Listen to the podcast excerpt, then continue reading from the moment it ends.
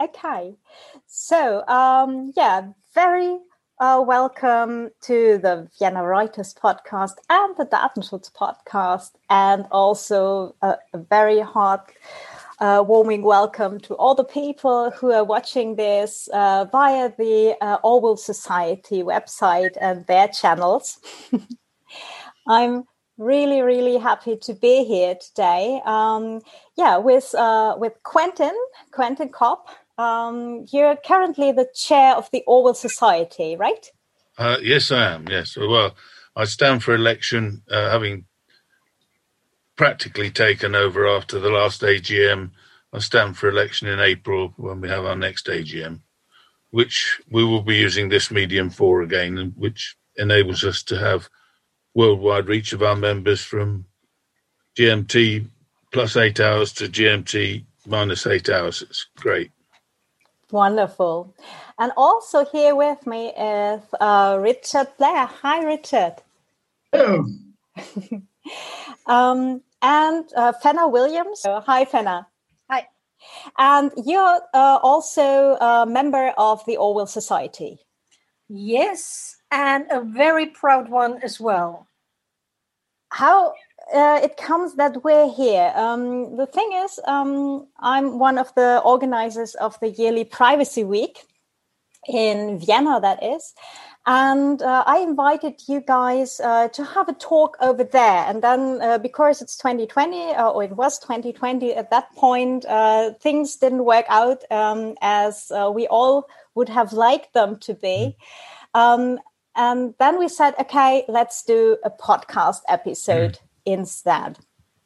So uh, this is why we're here, and um, yeah, probably uh, let's start uh, maybe with with Richard in that case.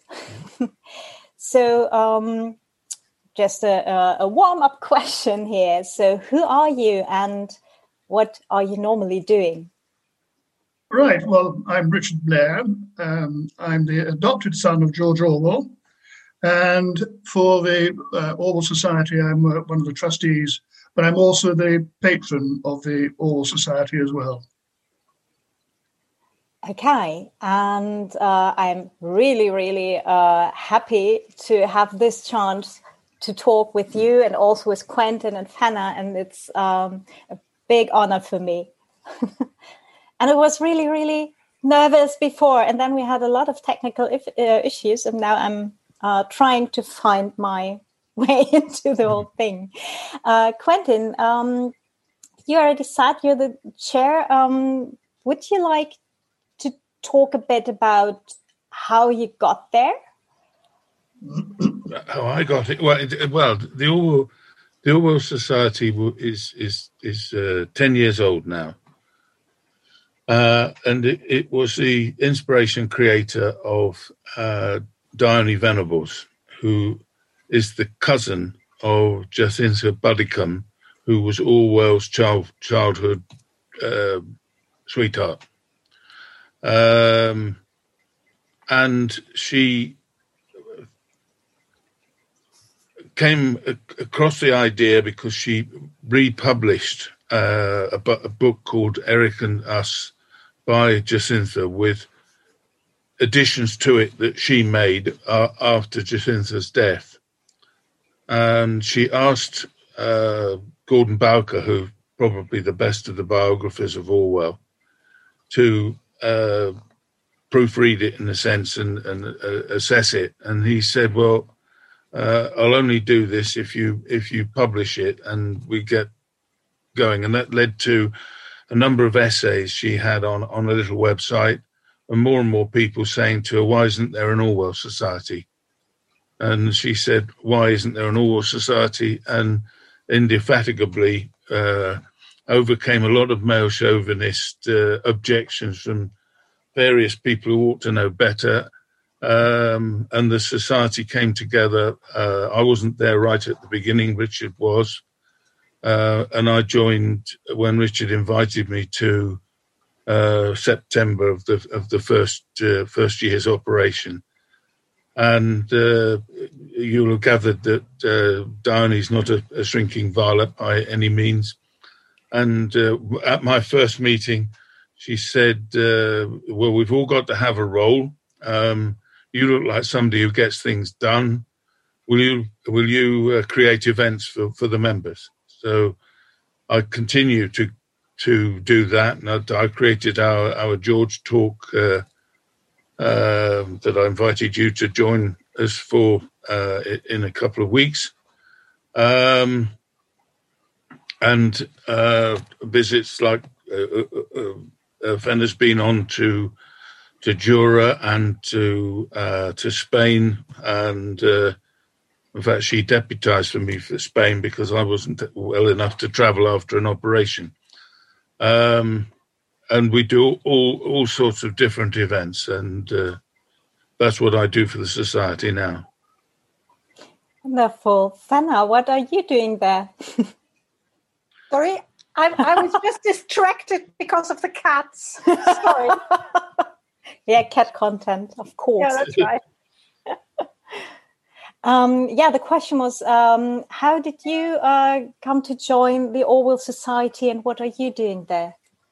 Well, actually, I'm I'm a I, I liked Orwell all the time from from my childhood, um, and um, when I was on Jura, where I usually go because of just normal holiday, I knew that he wrote 1984 there. And um, up to that time, I had seen everything, every bush, every tree on Jura, but not the house where George Orwell wrote 1984. And um, I, I mentioned that to a good friend of mine, and he said, We can arrange that. I will give Quentin Kopp a call, or you can call him yourself and ask if there is a trip going on. So that's what I did. And hooray, for the last few years, that was the best thing I've ever done. So I, I actually joined right away, went right away uh, with uh, Richard and Quentin and some other really nice people um, they're only nice people actually in, in this organization um, to Jura. And last year we went to um, Spain together to all the places um, of the Civil hmm. War where um, 20, Orwell has fought. 2019. Last 2019, year nothing yeah. happened. and um, and so that was to, to me actually it is also the beginning of rereading everything again, everything I can get a hold of in English now. Before that, I had read, uh, read everything in German, and now I'm trying myself on English. Mm, helps. yes, uh, lost in translation is uh, not just uh, a word. That's right. Mm. Um, Richard, uh, if I understood it correctly, uh, you were a little boy and you were with your father on Jura uh, at the point when he wrote 1984 then. Is that correct? Well, yes. Um, I mean, I do recall being, when we lived in London in a place called Canterbury Square, um, we left Canterbury Square, I suppose, in, in, the summer of. Well, he went up to Jura in May 1946. I joined him a few weeks later. And because um, by that time, the reason why he went there, of course, was because his great friend David Astor of the Astor family um, had an estate on the island of Jura. And David said to him, Look, you need a break. This was after Eileen, his first wife, had died. And David said, Look, you need a bit of a break. Why don't you go up to the west coast to our estate on Jura, where and um, just take take a couple of weeks, which he did, and then came back and said that he liked it so much that he decided that he would um, like to set well, not so much settle there, but like to take a house of some sort. Um, and looked around and found Barn Hill, which belonged to the people above the, the estate above estate above um, the, the Astor's estate, and decided that uh, this was where he would like to go. This, of course, was Barn Hill. And because um, he'd always been thinking about his his island in Scotland. Um, I don't know where it came from, but I think the reason was that he really wanted to get away from London. It was uh, London had been, you know, was in a bit of a state, very grey, he said. And um, so there we were. 1946, May, I went up there in about June of 1946, joined him up there. And um, so there we started. He, he arrived there. The other person who came up with him, or very soon afterwards, of course, was his younger sister, Avril, who came up to look after the house for him. And ultimately, of course, um, looked after me. When I arrived, I came up with my nanny. Everybody has a nanny, and um, who looked after me in London after Eileen had died. And uh, so she arrived with me, and uh, we settled into the house at Barnhill. It was very Spartan. There was very little furniture, um, but it was comfortable enough. It was wind and watertight. We had food. We had probably more food than most people would have had in London because we had access to uh, beet, we had access to rabbits, we had access to lobsters, to crabs, fish. So we were relatively well off. Um, so here we were. We have uh, my father, we have uh, Susan Watson, my nanny, and we have Avril and myself. Now, unfortunately, Avril and Susan Watson fell out um, for, for, various reasons. Basically, the reason was that Susan Watson insisted on calling my father George because that's how she had always known him. And Avril said, No, that is not his name. His name is Eric. And Susan said, No, it's George. No, it's Eric. And um, Eric won. And Susan, who had a boyfriend with her, um, I believe left in the middle of the night get away. so, so, there we go. Um, and off she went uh, back down to London. And I didn't see her again, I suppose, for years. But I, yes, literally back in the 1980s when I saw her again. So there we are, ensconced in Barnhill. And um, for the first year, 1946, he, my father did no writing at all. He took a, he literally took a break from writing. He probably wrote a few articles and um, but set about getting his garden going, digging his garden over. He was relatively quite fit, I suppose. Bearing in mind, of course, he, later on he you know, his tuberculosis came back, and he'd had had uh, uh, um, an episode earlier on in 1938, 39, when he had to go into a, a sanatorium um, with tuberculosis. But uh, when he came out, it seemed to have quietened down. But I don't think uh, wartime uh, had helped him at all. He was working very, very hard. He worked for the BBC. So I think he was rest, he had rested a little bit when he got to Jura, and was, his health wasn't too bad for the first year. And uh, there he settled down to cultivate his garden. So that uh, takes us really to the end of the first year, and uh, we're with us now settled in Barnhill.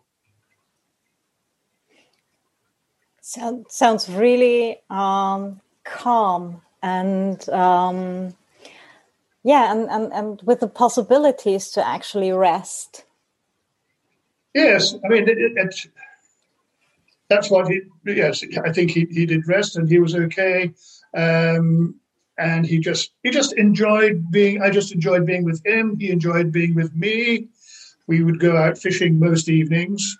Uh, it was a nice year, actually, 1946 very hot. And because um, he says in one of his domestic diary entries that uh, when he was digging his garden, it was very, very hard, very dry, and very stony. Well, the stony bit, you can understand that the, the soil on Jura is uh, not very fertile and it's very thin. But nevertheless, he established his garden. The one thing he was very, very conscious of was that because I would, had a, a, tendency to run around in bare feet, um, I was going feral by this time quite, quite quickly. So running around in bare feet, he was very concerned that I might get bitten by a snake. And he was very conscious that there were snakes. And it's quite interesting that in his domestic diaries uh, of the few, he doesn't write obviously for all four years when he's there, that um, he kills a lot of snakes. So they are they are quite plentiful. I know that when we've been there subsequently, Um, I God, I don't think I've seen one at all. Hmm. But uh, nevertheless, in, in in those days there were quite a lot. So there we are. Uh, he has a lot of friends come up, um, young people, his nephews and nieces, of up, um, and a cousin of mine by the name of Catherine. Her name was Catherine O'Shaughnessy in those days. She was the adopted daughter of Dr. Gwen O'Shaughnessy. Now, Gwen O'Shaughnessy's husband, who sadly was killed at Dunkirk, but he was the brother of Eileen, my father's first wife. So they were all very friendly. And it was uh, Dr. Gwen O'Shaughnessy's house in Greenwich that the Blairs used to congregate um, during the war and, and, and immediately afterwards. Uh, she eventually uh, off, went off to um, Norfolk to practice uh, in a place called Swaffham. But um, she always kept in touch, and she was my godmother. And um, she, she would come up with Catherine to Barn Hill. It was quite interesting. My father, when he wrote letters to people who wanted to come and visit, gave a long spiel of instruction as how to get to Jura, because it was quite difficult. It was, was about a two day journey from London. And I have to say, it's not much shorter today. Uh, in, in, many ways, it's quite remote uh, in, in its um, in trying to get there by public transport. So he gives you this long list of instructions how to get to Barn Hill, and remember to bring waterproof and stout boots. Um, obviously, presumably for the bloody stakes, I suppose. and um, so, yes, it's it's a very gregarious household a lot of the time, and uh, there are all sorts of people, good, bad, and the uh, good, bad, and the ugly. We did have one chap called um, Crikey, uh, uh, Paul Potts, who was a sort of psycho, psycho, a Canadian sycophant of my father's, who would turn up. Av couldn't stand the sight of him. Uh, I think my father just kind of quietly tolerated him. But eventually, there was also the, the, occasion, and in fact, this must have been very soon after we arrived because Susan Watson was still with us. This was before she really upset Av. Um, that's somehow something happened, and Paul Potts disappeared off in. He lost his temper and, and just disappeared in the middle of the night always seems to disappear in the middle seems of the night. a trend. there seems to be a pattern. yes, yes. Uh, so far, um, apparently, what happened was that uh, I think Avril or, or, Susan Watson was uh, looking for something to light the fire with, and she found some scrap paper. apparently, it was it was Paul Potts's uh, beginning of a new a new book. oh no! he, he, took umbrage at that. Well, I, I, can't say I blame him really. I think, I think I probably would as well. Oops. So that's it. But Paul Potts, uh, in, in, all uh, joking apart, uh, was the most appalling man. He really was, and I met him in later life, and he was really somebody. Uh, sadly, you really, really would not want to give house room to. Um, but I'd leave it at that. Uh, it was it was very sad. But but um, honestly, Richard, if everybody left at night, this this is for a writer's circle as well, and I could just see a lot of brain waves going. Uh huh. uh huh. They all seem to be, and it's a very very remote place, and everybody leaves in the night. Uh huh. Well, for, for, leaves. For, the simple reason that the, uh, the, the ferry left at uh, ten o'clock in the morning. It took you several hours to. I mean, it was twenty five miles away. We're talking forty kilometres to go from Barn Hill down to Craig House to get the ferry. So you would need to leave, uh, leave in the middle of the night to, yeah. to be in time. Um, Richard, I always meant to ask you this. I hope Claudia, I can barge in. Please there. do. Um, did you did you have your own boat, like a motorboat, or, or was it yes. for rowing? Yeah, no. Um, we we started off with a, a small uh, rowing boat, sort of uh, three three three and a half meter long, four meters, uh, with an outboard. Am I going to be talking in metric or in imperial here? Metric.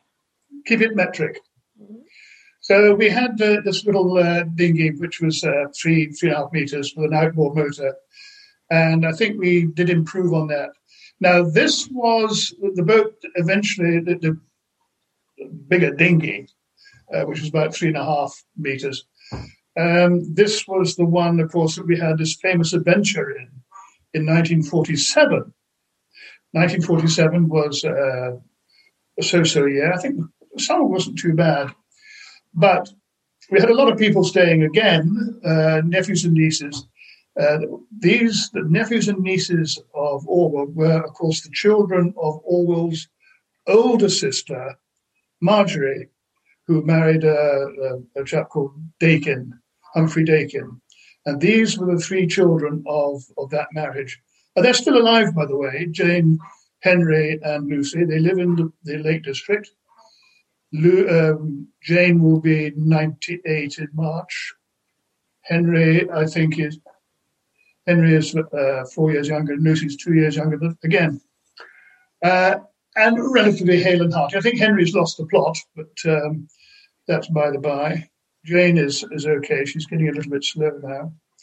But we'd have we had this uh, weekend when all of us that is the uh, three uh, nephews and nieces, myself, my father, Averil, went round to the back of Jura to have a, a weekend of rest and recreation. Um, some of them walked over the hill. Some of us took the boat round to this little uh, bothy, which is an old shepherd's cottage. And um, there we had a wonderful weekend. Some of them walked back over the hill, but four of us uh, took the boat. We had to go back round through what is called the Gulf of Corryvreckan, which is a, a, famous stretch of water, which is very tidal and very dangerous and has this whirlpool, um, supposed to be the third largest whirlpool in the in the in the world. Well, I, I take issue to that, but nevertheless, it's it, it's a very very dangerous stretch of water. And we were trying to come back, and my father. And interestingly, I've just read recently that um, uh, I've always told the story that he had misread the tide table coming back. Well, he misread the tide table because he made the bloody tide table up himself and not not consulted the proper nautical almanac. so it, it, it, was a bit hit and miss, I think. Half an hour either way can make a big difference. And uh, we got caught up in the tide, and um, lost the outboard off the back of the dinghy.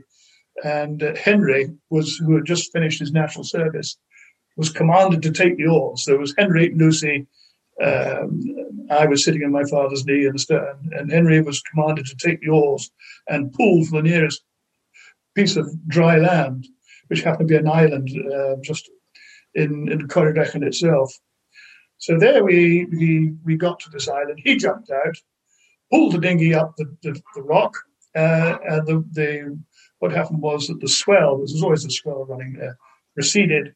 We slid back down. The boat slipped, oh, flipped over upside down, throwing my father and myself underneath the boat. And um, well, we managed to scramble out and, and, and, get ashore. Now it's one of these things, uh, silly accident, you know it could have, but the point was, it could have could have turned it um, into a tragedy. He could have banged his head on the rock uh, and be dra- dragged away by the tide because the tide was running quite swiftly past this uh, little island. Um, and so, but anyway, we all got ashore, and, uh, I think he said to, to Henry, it was a close run thing.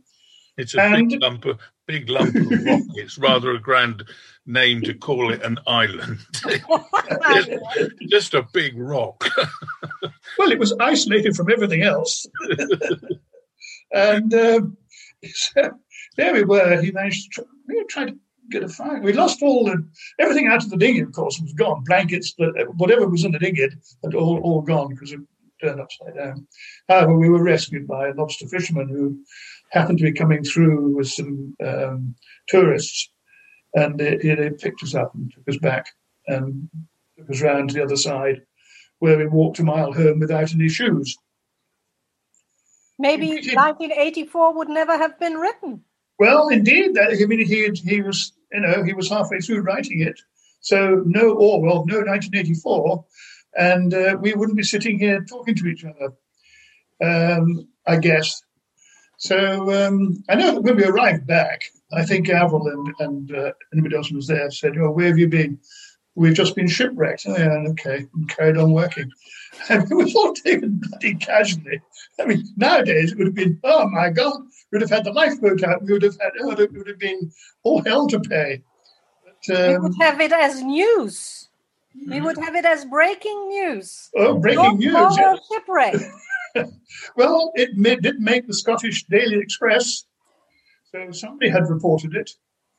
Um, so that was our little little incident for uh, for, for 1947. Oh, that was the same year I split my head open, or cut my head, watching my father making some wooden toys. He loved making toys for me, and uh, I think what I should really say here is that the the problem was that he knew that he was slightly infectious.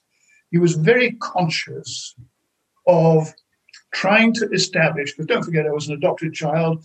I'd had a, a been a fair amount of not trauma as far as I was concerned, but disruption in uh, in the sense of, of, my first two years or so, because my mother had died when I was um, what ten months old, and uh, so obviously establishing a relationship with with fathers and mothers was a bit difficult uh, when one of them is dead and the other one is running around trying to trying to work, trying to go to Germany to see what's happening and uh, trying to make arrangements for people to look after me. So there were lots of people looking after me um, at, at, a very early age. So this was his first opportunity on Jura to try and establish the, the, the, the father-son relationship, which of course had been really rather disrupted by, by then. He, his relationship with me was fine. What he was worried about, of course, was my relationship with him to establish that he he was father, uh, in the sense that um, it, it, you know he would say, "Well, Papa, whatever I called him, father, uh, daddy, or whatever." When you do that automatically, but it, it was a more uh, deeper emotional relationship that uh, he would be um, concerned about. So when we were there, then of course he realized that he wasn't wasn't as well as he ought to be. He knew he'd got, he'd having had TB, he felt that it was coming back on again. And so, TB being an infectious disease, he then had to distance himself at least two meters, and um, as it were. And so it, it, it kind of was breaking the, the, the established relationship a little bit. And um, so that was what worried him deeply.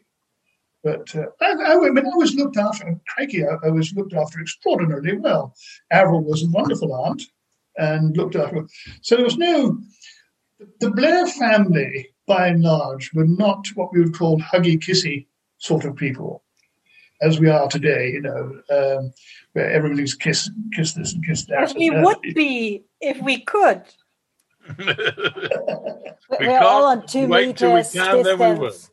Yes, well, yes well, we rather miss that at the moment, don't we? Yeah. Um, deeply. But um, in those days, that doesn't mean to say that, they, that, I wasn't loved. Of course I was. And I have to make this quite clear that, uh, you know, uh, I was loved as, as, as, as his child. But um, hugs and kisses just wasn't the sort of thing that happened in middle class families of the day. And, uh, and he was very, actually, in many ways, he was very conservative about such matters. He was very progressive uh, in a lot of ways, but and in other ways, he was quite conservative because that was his upbringing. I mean, he was quite uh, progressive in the sense that when he first engaged uh, Susan Watson, um, she said to him, uh, would it be all right if he plays with his thingy, which he thought was probably okay. Now I'll let you work out what playing with his thingy was. and you may want to cut that, I don't know. But. Um, So yes, I mean, uh, joking apart, again, he was a very good father in the sense that he he was uh, quite progressive in the point that he would change me, bath me, feed me, um, and and do all the things that, that a mother would do. Notwithstanding the fact that uh, I didn't have a mother at that particular moment, or had had, but he had to take over when she died in uh, March 1945. So he was happy to do that. But nevertheless, he also wanted to work. That's why he engaged Susan Watson as my nanny at the time uh, when we were in London. So we're here. We are, you know, growing up on on Jura, and it was a wonderful place. Um, you just open the door and I just went to walk out and um, do what I wanted, where I wanted. There was no, there was nothing to worry about. No, no pedophiles, no traffic you couldn't you could well you could get lost i suppose richard did you um, ever miss not having other children to play with you well probably i if i if i was capable of analyzing what uh, my my emotions of uh, as a three and a four year old i suppose um, yes but I was all, I must have had plenty of things to do, uh, and I just made up my own games. But I did see people. He did have a lot of people coming during the summertime uh, and sometimes and I always enjoyed company with when people came. I was quite gregarious, although I was very slow to learn to speak. Apparently, uh, he thought I was a bit backward at that point, but um, you know, one picks these things up. And uh, so we we there we are. Uh, we've got 1947. We've I've split my head. I have uh, we've been shipwrecked, and um, also, actually, I, I see in, in your uh, list of things when I do a reading, I will do a reading um, which includes something else. So that might uh, be of interest to you. So I, will I'll stop talking for a moment, and um, you, you can ask me more questions later on, or carry on, or whatever. Maybe some sort of break. Um, I could listen to you for the next three hours. No problem with that. um, but uh, uh, probably a, a short uh, question um, to to Quentin. Uh, as I understood it, um, your father, um, except that he also died quite uh, early, right? Uh, but they died within months of each other, as it happens. Yeah, but was he one of those people who visited? No, no, no. My my my father um, married twice. So his, his, first family, he had four four boys and a girl. The eldest of those uh, went to um, Edinburgh University when I, around the time I was born. We lived in in Scotland then, uh, and in fact, in in in the only place apart from the TB hospital in East Kilbride uh, that we know from his diaries that he visited in Scotland. Um, oh, my my father was uh, is you know well known in, in inverted commas through homage to Catalonia, which I mean it's Orwell's experiences in Spain that was the the the start of the thought processes that culminated in 1984 and the experiences and the experiences of people like my father, who who were uh, fighting Franco but imprisoned by the Russian secret police, effectively, uh, for allegedly being a Trotskyite. And in fact, the last thing that very bravely, because they were uh, wanted to to be arrested as well, Orwell and Eileen visited my father um, and said, you know, and he said, well, cheerfully, you know, we'll all be shot in the morning. And and Orwell said, well, if you ever get out of here, um, and you do come to London, because he was he was a Russian who was living in Belgium, um, come to Crooms Hill that Rick mentioned earlier, where where Gwen and um, Eric O'Shaughnessy lived. Uh, well, um, he did, and that's where he met my mother, because my mother was a sister of Gwen. So, uh, you know, uh, so Richard and I share share an aunt, as it were, and therefore share a cousin. Um, but also, of course, we have the, the connection through our fathers uh, having, um, you know, friendships um, made uh, under fire, as it were, a, pretty enduring friendships. I think, hmm. um, and and there certainly was. I think there was a little, a little, a little uh, addendum to that story is that uh, when he first went, and I'm trying to work out uh, exactly what it, where it, there are two parts to it. When he first went there, he had what was called a lorry, yeah. which had been sold to him by, by Quentin's father, which uh, had broken down. Now, the lorry that, as far as I can see, was in fact uh, an underweight Ford van, the forerunner of a transit, mm. and that the the lorry didn't appear until much later, way back, way um, further forward to about 1949, uh, an ex-army lorry. So it, it's a bit difficult to. I'm trying to uh, work uh, out yeah. I what think, it means. I think people have made an enormous amount about that story. Uh, the the reality is that Michel, my eldest bro- eldest stepbrother, as it were, would not have been a guest at Barnhill if uh, you know, our fathers had fallen out.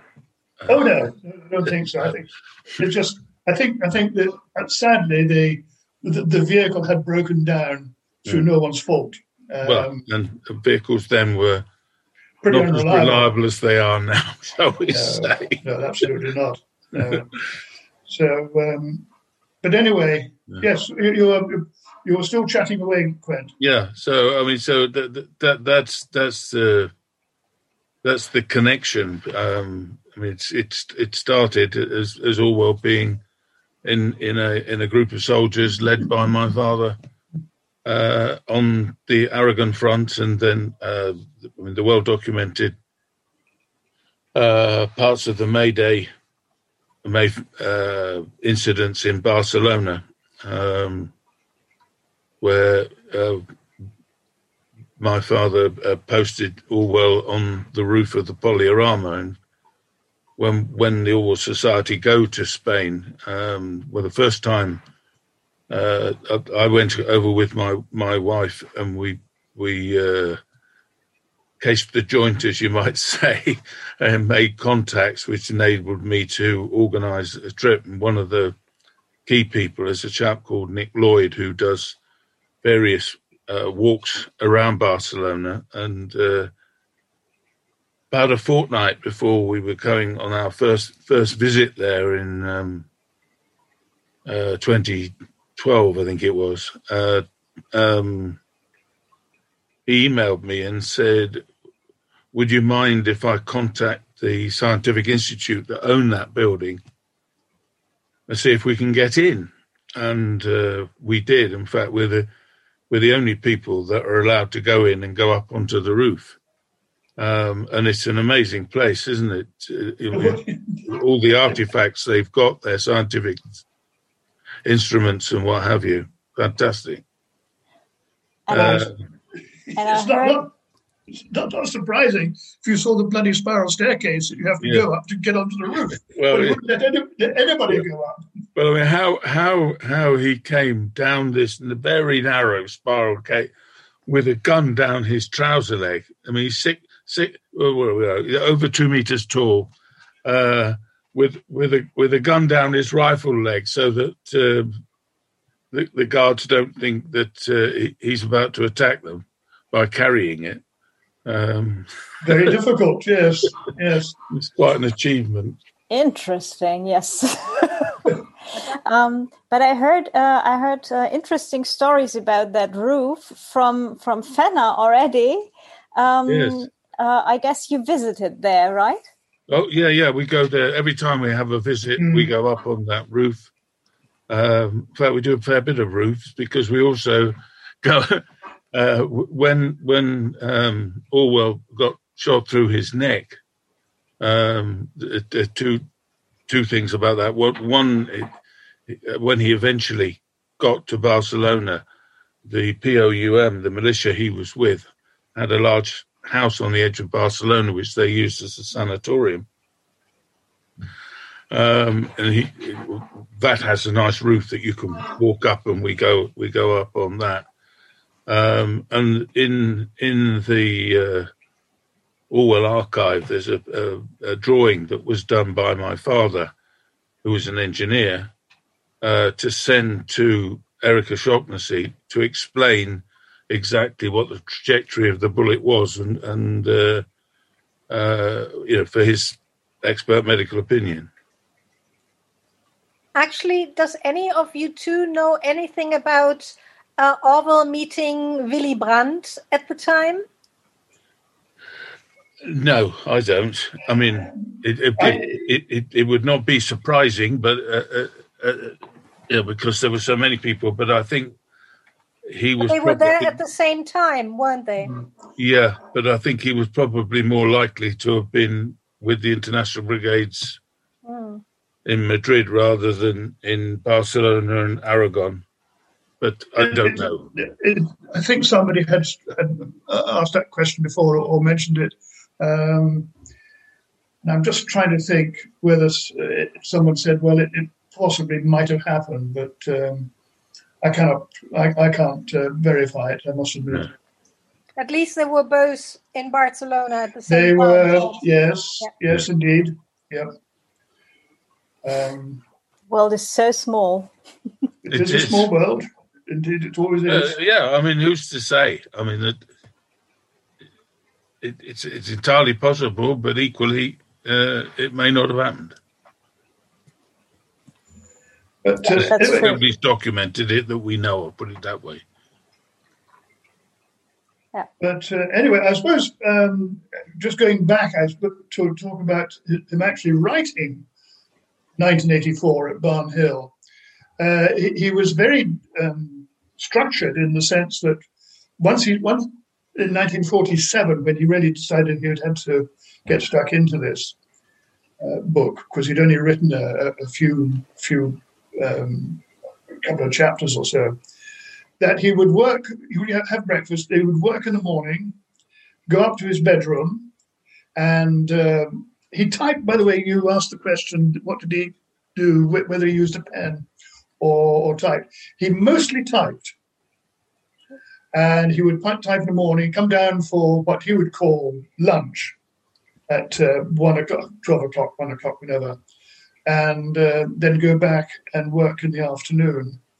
And then at five o'clock, you would come down and have what uh, we would call in Scotland high tea, and then we would go if it was nice weather. We'd obviously would go out go out fishing together. Uh, when I say together, my father, myself, and Avril, and possibly anybody else who was staying. One of the people who did come to stay quite regularly was this very good friend called Richard Rees, um, another old Etonian. God, the, the, the, story is littered with old Etonians all over the place. Uh, the damn school has produced all sorts of people, most of them you wouldn't want to meet, but never mind. Uh, like Rees Mogg, for example. Half, half, the British government passed through Eton, or gives that impression anyway. Um, so anyway, yes, he he typed mostly. Uh, yeah, he did uh, use a pen uh, from time to time. If you ever see the facsimile of 1984 that was taken from half of the manuscript that survived um, after his second wife's death, Sonia. She sold or passed on the manuscript that was left because he made the one thing that he uh, insisted on was all his working manuscripts to be destroyed. Um, but this one somehow uh, got through the uh, fell through the gap somewhere, and an American lawyer picked it up, and um, it was half the first half of 1984 in its original format.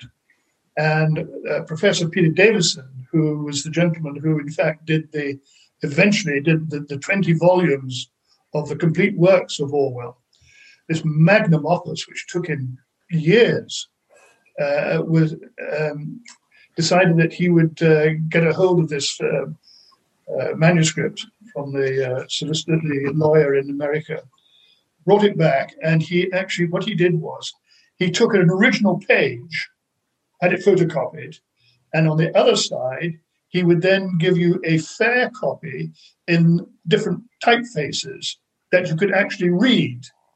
Because a lot of the original was, you know, coffee stains or tea stains or cigarette stains uh, uh, and splodges and things that you had to work out what the hell it was. And, and Peter Davison said that, and painstakingly went through word by word uh, and, and did you a fair copy. So that where my father had, uh, uh, I think even on the first page, he had um, overwritten several lines on with, with a pen and, and written in the, uh, the you know, uh, what he thought it should, it should be, the correction. Um, so you couldn't read it. So if you ever see a copy of this, it's uh, they are available. They, they're quite expensive. They're, they're anything from 30 to 100 pounds. Um, that's, you know, 50 to 120 euros if you can get a hold of it. If you go onto various websites like Amazon, so you can probably find these copies. It's a big, heavy book. Um, I've got actually sitting down here. You're just looking for mine, actually. That's why I turned around a minute ago. I'll just, I'll just, out of interest, I'll get it. Yeah. He'll get his more easily. I, I think mine's buried behind me. For all those who, who only uh, listen to uh, to this episode as a podcast, uh, I can tell you behind Quentin there's a whole uh, wall full of books. Massive.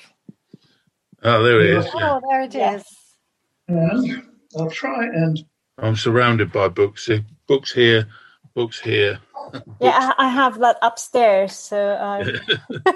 to me, that to me that all my, all my books are everywhere. Do you see? Oh my goodness! Yeah, that looks like uh, like uh, it would uh, at uh, um, in in my um, manuscripts too. Yeah, yeah, yeah. As writers, we can very well relate to that. Yes. Um, it it it starts off being a white page and it ends up making no sense to anybody but us. Mm, yeah. yes. Looks like a spider. A spider went through the inkwell, does it? And the cat. And the but. The, the, the interesting thing is that looking at these sort of documents is that you can get an idea of how the writer's mind works. Mm. Today, you would sit down with your laptop and you would type up several pages. Oh, yeah. At the end of the day, go back and you would reread it and you would just simply delete and, and put in and change it. So you would have no idea of what the original looked like. Mm-hmm. so to an extent? Depending. This is depending actually. So uh, I'm mostly typing to the first version, and then I'm printing it out. And reworking uh, with uh, I like pencil and oh, okay. uh, sometimes right. a pen, and then it looks basically the same.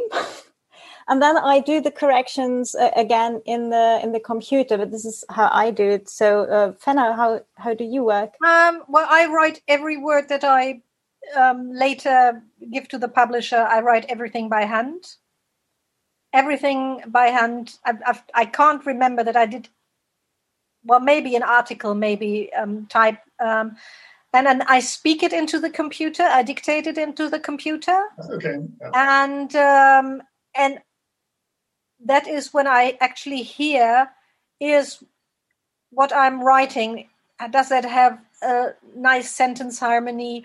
Um, does the dialogue work? Would anybody speak like that, Fenna? um, and then I do already corrections, and uh, then I go print it out, work on it, print it out, work on it around 20 times. Yeah. So a lot of trees die for me before before well, the book comes out. Certainly in 1984, a lot of it has been overwritten more than twice, where he's typed it, uh, scored it out, uh, uh, and corrected it, and then corrected the correction again. And he said by the time he had finished, he said it was a terrible, terrible mess. And I'll, I'll go back in a few moments, but what happened was at the end, he tried to, uh, when he was very, very ill towards the end of 1948, when um, he had more or less finished it by mid, uh, mid 1948, he had to uh, get this thing put squared up, made you know into something that somebody could read. So he, he asked David Astor if he knew anybody in, in London who might come up and uh, a good typist and and uh, type it out for him. Uh, unfortunately, there were, for reasons we don't know why, nobody could be found who would go to Jura and um, and type it out for him. So he had to do it himself, and that was what crucified him in 19, the end of 1948. Um, 48, he, uh, he more or less collapsed. And uh, that was when the, the, doctor said, We've got to get him off Jura. He needs to go into a sanatorium. And that's when he left in 1949. He'd already been in hospital in Glasgow during 1948. At the end of 1947, uh, he was taken to this hospital called Myers in Glasgow, uh, which was a, a, sanatorium, where he was given streptomycin. David Astor had managed to procure from the United States a quantity of streptomycin, which was brand new in those days, and he had to get permission from the Home Office to have it imported into uh, England and, um, well, into the United Kingdom and for it to be administered to my father in hospital. And he started on this course of streptomycin. Unfortunately, he was allergic to it. And after uh, about half the course, his fingernails fell out, his hair started to fall out. He developed huge ulcers in his mouth, in his throat, and around his lips.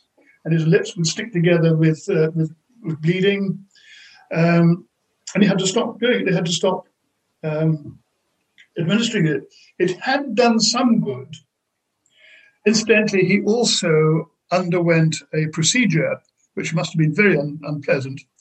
Was that they uh, crushed the, what they call the phrenic nerve, which controls the lungs. So they put a lung out of, actually out of action, stops you from breathing, put it out of action, and then pump you full of air the other lung is working, but the, the, the one that they were trying to treat, they, they, they, they filled you full of air. I heard an interesting follow-on story from that yes, yesterday. Um, the there's a theatre company in the Scottish borders uh, who contacted us and want to create, uh, in the first place, a radio play because of current situation. Um, there's a very famous sports rugby sports commentator who uh, came from a town called Hawick in the in the borders, called Bill McLaren, and uh, he contracted uh, mm-hmm. tuberculosis as well. And uh, uh, of course, the, the first discovery of antibiotics was also by a Scot, uh, Alexander Fleming. Um, the residue that wasn't given to uh, Orwell was given to five patients over near Edinburgh, one of whom was Bill McLaren. Uh, he recovered. Uh, one of the others recovered, and the other three died, which is not surprising. Um, Eric O'Shaughnessy, who we were talking about earlier, was a, a, a pioneering uh, thoracic surgeon, heart surgeon. Um, and his problem always was that people wouldn't let him experiment on patients that their current doctor thought had a good chance of recovery.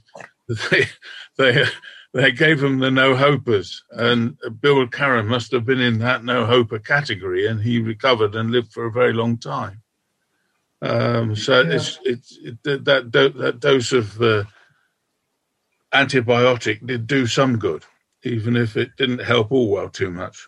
no, it, it, helped him for a while. He came out, he was in hospital in Hairmyres for, oh, crikey, nearly seven months before mm. he got home. Didn't get home until uh, June, July of 1948. So he must have worked damned hard from then on to uh, November of 1948 when he finished um, writing, finally finished writing 1984 and managed to get it bundled up and sent off to his publisher.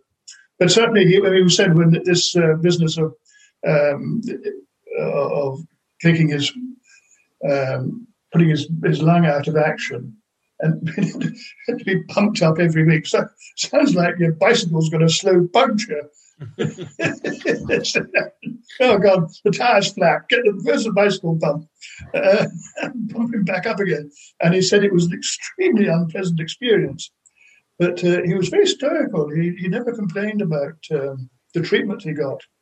So then that was his first, uh, not the first time, but in, on Jura, that was uh, Hairmyres was the first visit to a hospital. And then, of course, by the end of 1949, uh, that was when he collapsed. And it was in January of, sorry, end of 1948. It was January 1949 that he left Jura and left Jura forever, although he didn't realize that, to go to a sanatorium down in Gloucestershire in England where he could be closer to um, his specialist. Uh, where he was, he stayed until the autumn of 1949, and then he was then transferred to University College Hospital in London, which was where he got married for the second time to Sonia Brownell, who had been a, a secretary to his great his other Etonian Etonian friend Cyril Connolly. Uh, people from Eton were turning up all over the place. but um, I went down to Gloucestershire in 1949 and um, stayed with some very strange people, and uh, used to go and see him uh, other weekends. And said, "Daddy, where does it hurt?" Because you know, as a little boy, you don't you, you're in hospital, so because something has something has hurt you. Well, of course, you couldn't see where where it hurt, and uh, so I didn't understand that it was an internal problem. So I think I probably saw him for the last time uh, 19, the end of 1949, possibly at the beginning of 1950, but then uh, two, three weeks later, he, he, died. I was back on Jura when he died. And um, so the rest of us were. When I say the rest of us, there was Avril, of course, um, his younger sister. But by 1947, we had staying with us uh, um, a man who had lost his leg during the war, a chap called Bill Dunn. And he came to Jura to learn about farming and had moved in with the people above us in another little farmhouse just above Barn Hill, slightly north of Barn Hill. And uh, but he came to live with us because my father asked him if he would run the farm for for him because my father wasn't capable of doing it. Because by this time, by 1947, we had we did have a few sheep and a few cattle and um, and a pig and some geese and some hens. And uh, so Bill Dunn was the man who, looked after it. And in fact, I've got. You said you wanted me to do a do a bit of a, a reading for you. Yes, please. I would be really honoured. I, I, don't know how much you want me to read. Would you like me to read a whole book or just uh, a couple if you have the time, we can also. as long as Zoom allows. Well, I'll, I'll, do it. Um, I'll do it now. Actually,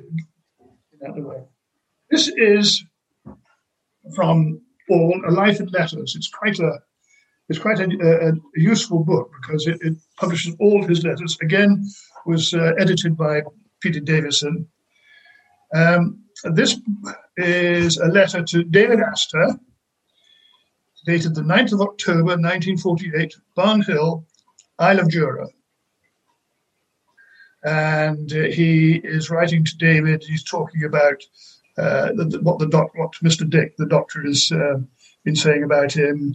Um, any kind of journey seems to, to blah, blah, blah, uh, to walk a mile or pick up anything have it. You can't do.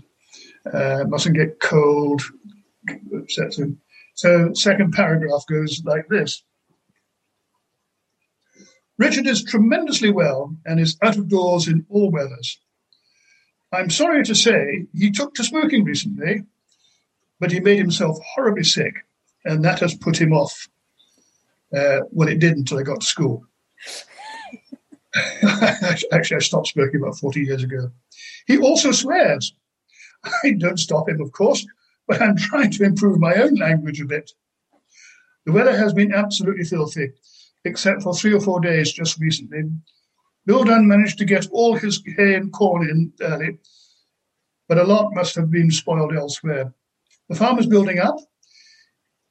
He now has about uh, 50 sheep and about 10 head of cattle, some of which are my property. We also have a pig, which will go to be baconed shortly. I've never kept one before. I shan't be sorry to see the last of this one. They are the most annoying, destructive animals and hard to keep out of anywhere because they are so strong and cunning. Shades of Animal Farm here. because they are so strong and cunning. We have built up a bit of garden here now. Of course, a lot of it has gone back owing to my not being able to do anything. But I hope to get an Irish labourer to do some digging this winter. Even this year, we've had quite a few flowers and lashings of strawberries. Richard seems interested in farm and garden operations, and he helps me in the garden, and it's sometimes quite useful. I would like him to be a farmer when he grows up. In fact, I shouldn't wonder if anybody who survives will have to be, uh, will have to be that. But of course, I'm not going to force him. I'll leave it at that. That's just that was just one of his letters, one of his many letters. When he wrote letters, like people write emails, and sadly, um, a lot of the, you know, the, the, the, letters survived because people he sent them to kept them, hmm. but the return, but, but the return um, uh, letters were, were, all lost. So I think, I think you should explain exactly what happened with this smoking story. the, the, the, the, the, the, sub, the sub story to, to smoking was, of course, um, I'd found an old pipe in the garden. I don't know whose it was. It doesn't really matter. It was broken, but the bowl was there and, and half the stem. And I, of course, you know, my father was a heavy, heavy smoker, very heavy smoker indeed. He, he smoked what was essentially what we call black shag, which was really like tobacco pipe, uh, tobacco um, uh, pipe tobacco and um, with also you, you also bought uh, what were called Rizlas, which were, were, cigarette papers. Now he was always running out, so you would have to, to do a roll up end. Bless you. Bless you. you should stop smoking if I were you.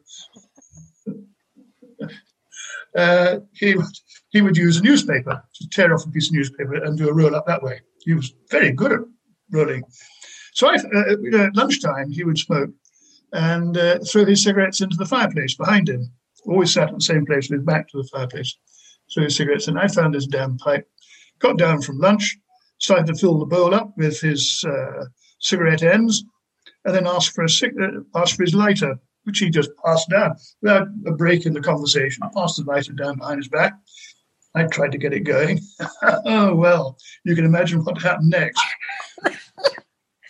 Well, oh, three, yeah. th- three, three, three things happened actually. Oh, three. Um, I turned a delicate shade of green. The world started to spin like a centrifuge, as I describe it, and um, lunch lunch reappeared, but not quite in the same format as it went down. Oh dear. uh, which was inevitable, really, and um, that put me off until I got to school. But uh, as I've just said, I, I, I stopped smoking 40 years ago. Never bothered, yeah. haven't, since. so you know, that was so. There was the third. That, that was smoking. I split my head, and we nearly drowned all in one year. That was that was that was enough for one year. that seems so. Um, uh, when when you mentioned uh, Animal Farm, uh, there is that um, that uh, comic film uh, that we that we watched oh, yeah. when when, yeah. when, I was a kid, and uh, I got so upset about it. It made me really upset. Uh, how can that be? it was, um, yeah. So as a kid, it, it, it really rattled me. So.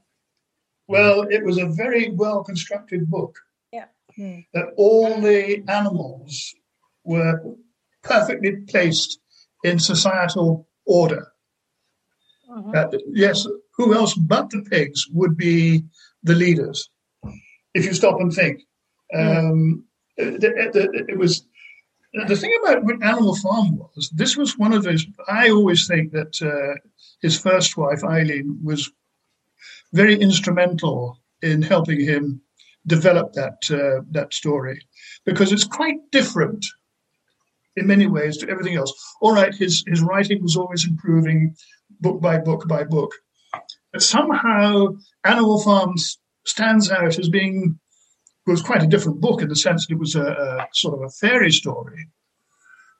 But nevertheless, there are things in it that kind of something different about it.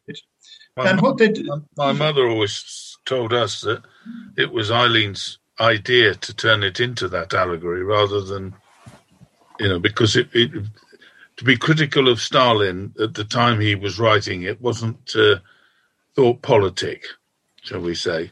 No, quite. Um, and, and I mean, he had great difficulty getting it published as it was. Hmm. Um, so yes, I think that my mother was very, uh, uh, very influential in, in that book, uh, and that's why it turned out. It's such a complete, complete book. If you read it, um, you could read it obviously at several levels. Uh, I know that the the cartoon you're talking about is the um, Halas and Batchelor one that was uh, made in 1954 uh, with the aid of the CIA or CIA's money but that's another story. But the, but the normal the normal working method was that uh, he would he would write something, she would type it up, and they'd talk about it, and maybe she put yeah. on the back of what she typed. Um, Little suggestion. And if you if you trace the I mean, the first book that he wrote that she had any in, a, involvement with, because it was around the time they met, was was uh, keep the Aspidistra flying. But if you, the the first one there was any real influence on was coming up for air, and the characterization and the uh, input of psychology in that book is much greater than anything he'd written prior to meeting Eileen. Hmm. Women have good influence. Yes, and uh, we all um, we all as as writers do have influence during several times uh, of our lives, and some of them are really groundbreaking, and and they persist. Mm.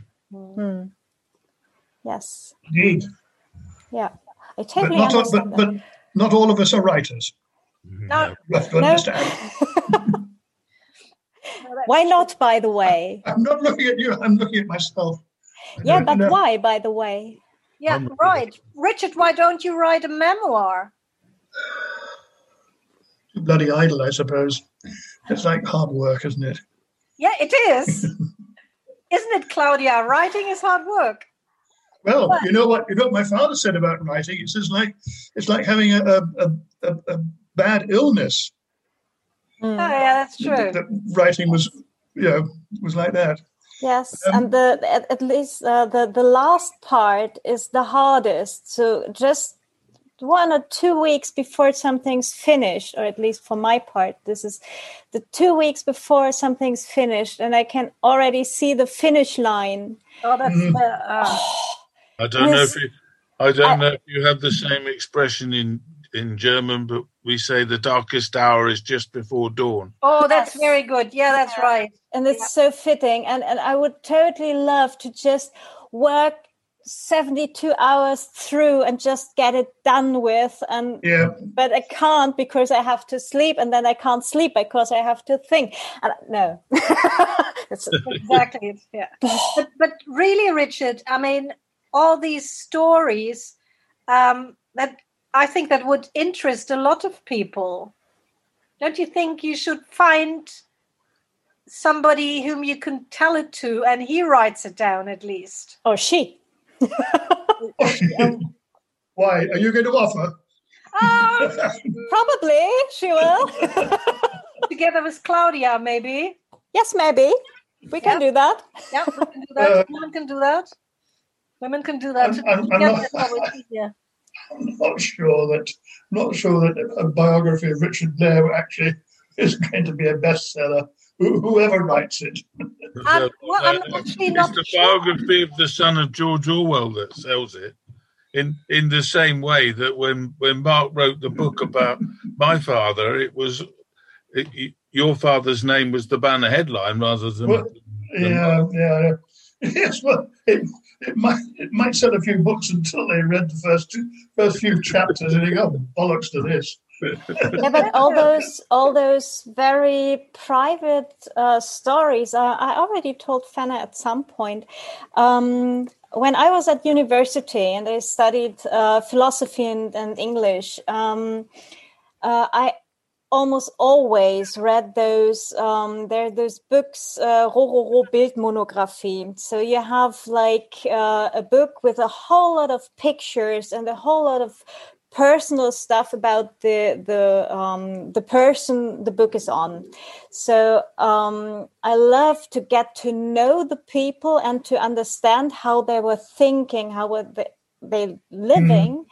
Um, which made it much more easy for me to understand the actual work because I could understand and think uh, or try to think like the person behind. And um, all those those personal stories uh, are, are, shaping uh, the the the human being mm. behind mm. the works.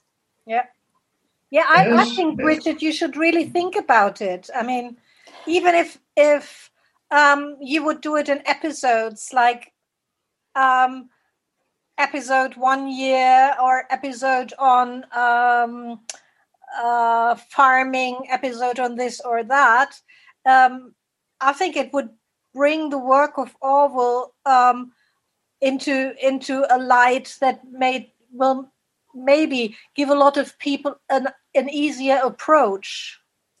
And well. you can you can leave the world something for yourself, uh, how you see the world, which is uh, another question I, I, I sent you beforehand, by the way. Um, well, I, I, suppose, really, to some extent, how do I see myself? Well, uh, in in seven words, which I've uh, conjured up some time ago, that I'm I'm the ordinary son of an extraordinary father, and that's but, how I would sum myself up. Well, now we have the title. We can go on. Point. Um, and what was the time? Out, Rick, they'll hit it. and and when did you realize that? When did you first actually realize that uh, uh, who he was? Who he was, and how yeah. what what impact his work has still has on on the world. I think that the that the answer to your question is uh, twofold. One, of course, the the, uh, the realization of who he was, of course, grew slowly as I um, uh, as I grew up. Um, I suppose the various staging points were, of course, when I first read Animal Farm, uh, when I was uh, 11, 12, and then possibly 1984 when I was about 14, and then read the rest of his books um, from time to time uh, as I was growing older. Um, I think that his reputation, of course, also grew with time. Uh, he was he, when he died. Yes, he was uh, uh, an established writer, but not with the with the general public.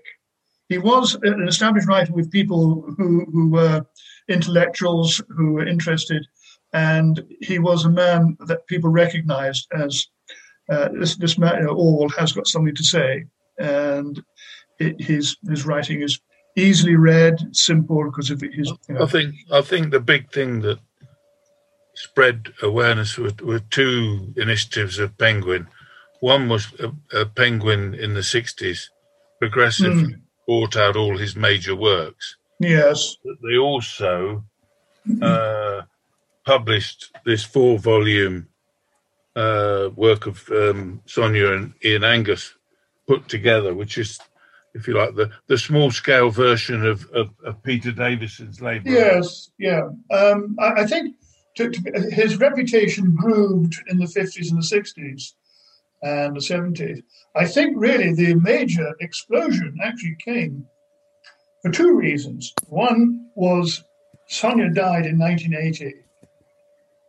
And also, she had wrestled back from a chap called uh, Harrison, who was my father's accountant, and who had persuaded um, my father and therefore Sonia to that he would have 25% of the earnings of of the or shares of Orwell, and he made a he made a hash of it. I mean, he wasn't a, he wasn't a, intellectual or anything.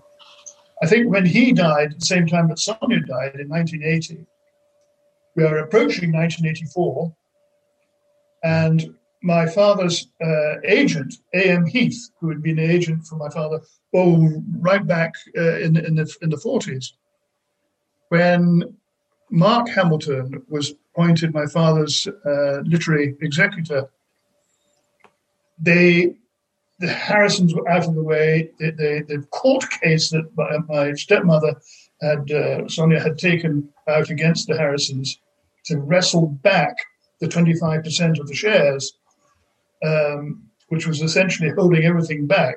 And the Harrisons were making bad judgments on investments. I think once that had cleared and, and uh, the, the estate was now in owned 90, uh, owned 100% of, of the, the copyright, because 25% was essentially copyright that Harrison had. Uh, so he was interfering. Once that had been tidied up, uh, and A.M. Heath and Mark Hamilton was in charge, and we were approaching 1984, the whole thing just exploded. Um, so that was enormous, this was like a Saturn V, really. This was the booster rocket that just took it into orbit. Um, it had been, yes, he was well known up until then, but he'd been badly marketed. Mm. I think it is really to some extent. You mm. did have a very good salesman in America who got appointed four years ago, though. Oh, yes, yes. D. Trump, Esquire. Trump. That's right. That's right. That must have boosted them. Yeah. I tell you, when he, when Kellyanne, uh, uh, what's her name, uh, yes. Conway, uh, told when he was when Trump, Trump was elected president, Kellyanne Conway, his uh, whatever she was, um, PR lady, said, uh, and, and had, and because it was painfully obvious that there was far less people outside the Capitol when he was elected versus when Obama w- was elected, Barack Obama. And but they, they had tried to say, well, there were more people, more people there. And it's well, actually, we could just prove that there weren't more people. Well, this is alternative. Um, this is the alternative truth. To understand, alternative fact. Mm-hmm. alternative fact. By which time, Amazon went up by six thousand percent with the sales of, of 1984. It also, yes. It also it also demonstrated that the Orwell Society was on the map because uh, we were approached by uh, press and radio and television, not only in, in England, but all over the world. Uh, various of us gave interviews to different programs and, and papers. Uh, and we continue to, if you like, punch above our weight. As it, I think so. I think definitely. Yeah, absolutely. Hmm. Um, well, I, I, think to, to, to, some extent, I probably uh, covered um, the essentials of my time on, on Jura. And it was, for a kid, it was wonderful. I thoroughly I obviously thoroughly enjoyed it. It was uh, a great experience, and um, and I think you know within the limits of of what uh, of my father's problems and, and ill health, uh, he did everything he could for me in terms of creating the, the relationship of father father son, and um, I don't think I so I'm extremely proud of him. Um, I suppose in a way it's it's a relief to not be his uh, biological son, because how would you how how do you better it? How, how do you surpass somebody like Orwell? He was he's unique, so you couldn't, even if you were a writer. If you so you'd had to have written something completely different uh, outside. You had to be, be write fairy tales or children's books or something else. But to try and emulate him would have been pointless. Mm. As it is for all of us. Yes. Yes. But for me, especially. So yes. yeah, I understand. That's a common problem for sons of the fame. You see, it with with with sports people. Hmm. One of the former captains of England's uh, wife was at school with my mother, and uh, when I came to live up in this part of the world, I ended up playing cricket with his uh, cricket and hockey with his son, who who was enormously talented, but he was always Norman Yardley's son in people's minds. He wasn't Richard Yardley, so he never really took it seriously enough because he it, it, it's just an invidious position. Hmm. Well, you're always in the shadow of your father, mm. and, I, and, I, would have been in the shadow of my father, no question about it. So, in in the, in the sense that I was adopted, mm. that uh, that's the get out clause. Mm. So it answers your question, Uta, a little bit about, about writing about writing my biography. yeah, but it does not answer my pledge to dictate your biography. uh, yeah, well, there we go. Um, you also you were going to ask about the society generally. Yes, um, since um, yeah, Trump, I think was the the last uh, stroke we had in, in, in, recent years. But I think um, there was an, an upturn in uh, surveillance, uh, surveillance society, and so on after 9-11 already. Uh, before that, uh, we primarily thought those um, tendencies to be um, parts of uh, dictatorships somewhere or the Soviet Union or whatever. And uh, suddenly uh, we do have it in our in our Western societies. Um, yeah, but, but, but now, you know, whereas um, you know somebody writing in his, his era, I mean, you know, Koestler and others as well, would see it as being state surveillance uh, the sad thing now is that, in effect, we all volunteer for surveillance because every time we use a credit card, every time we walk about with our phone, um, mm. every time we do a keystroke, somebody's surveying it um, for their own profit, mm. um, as as well as as well as the state.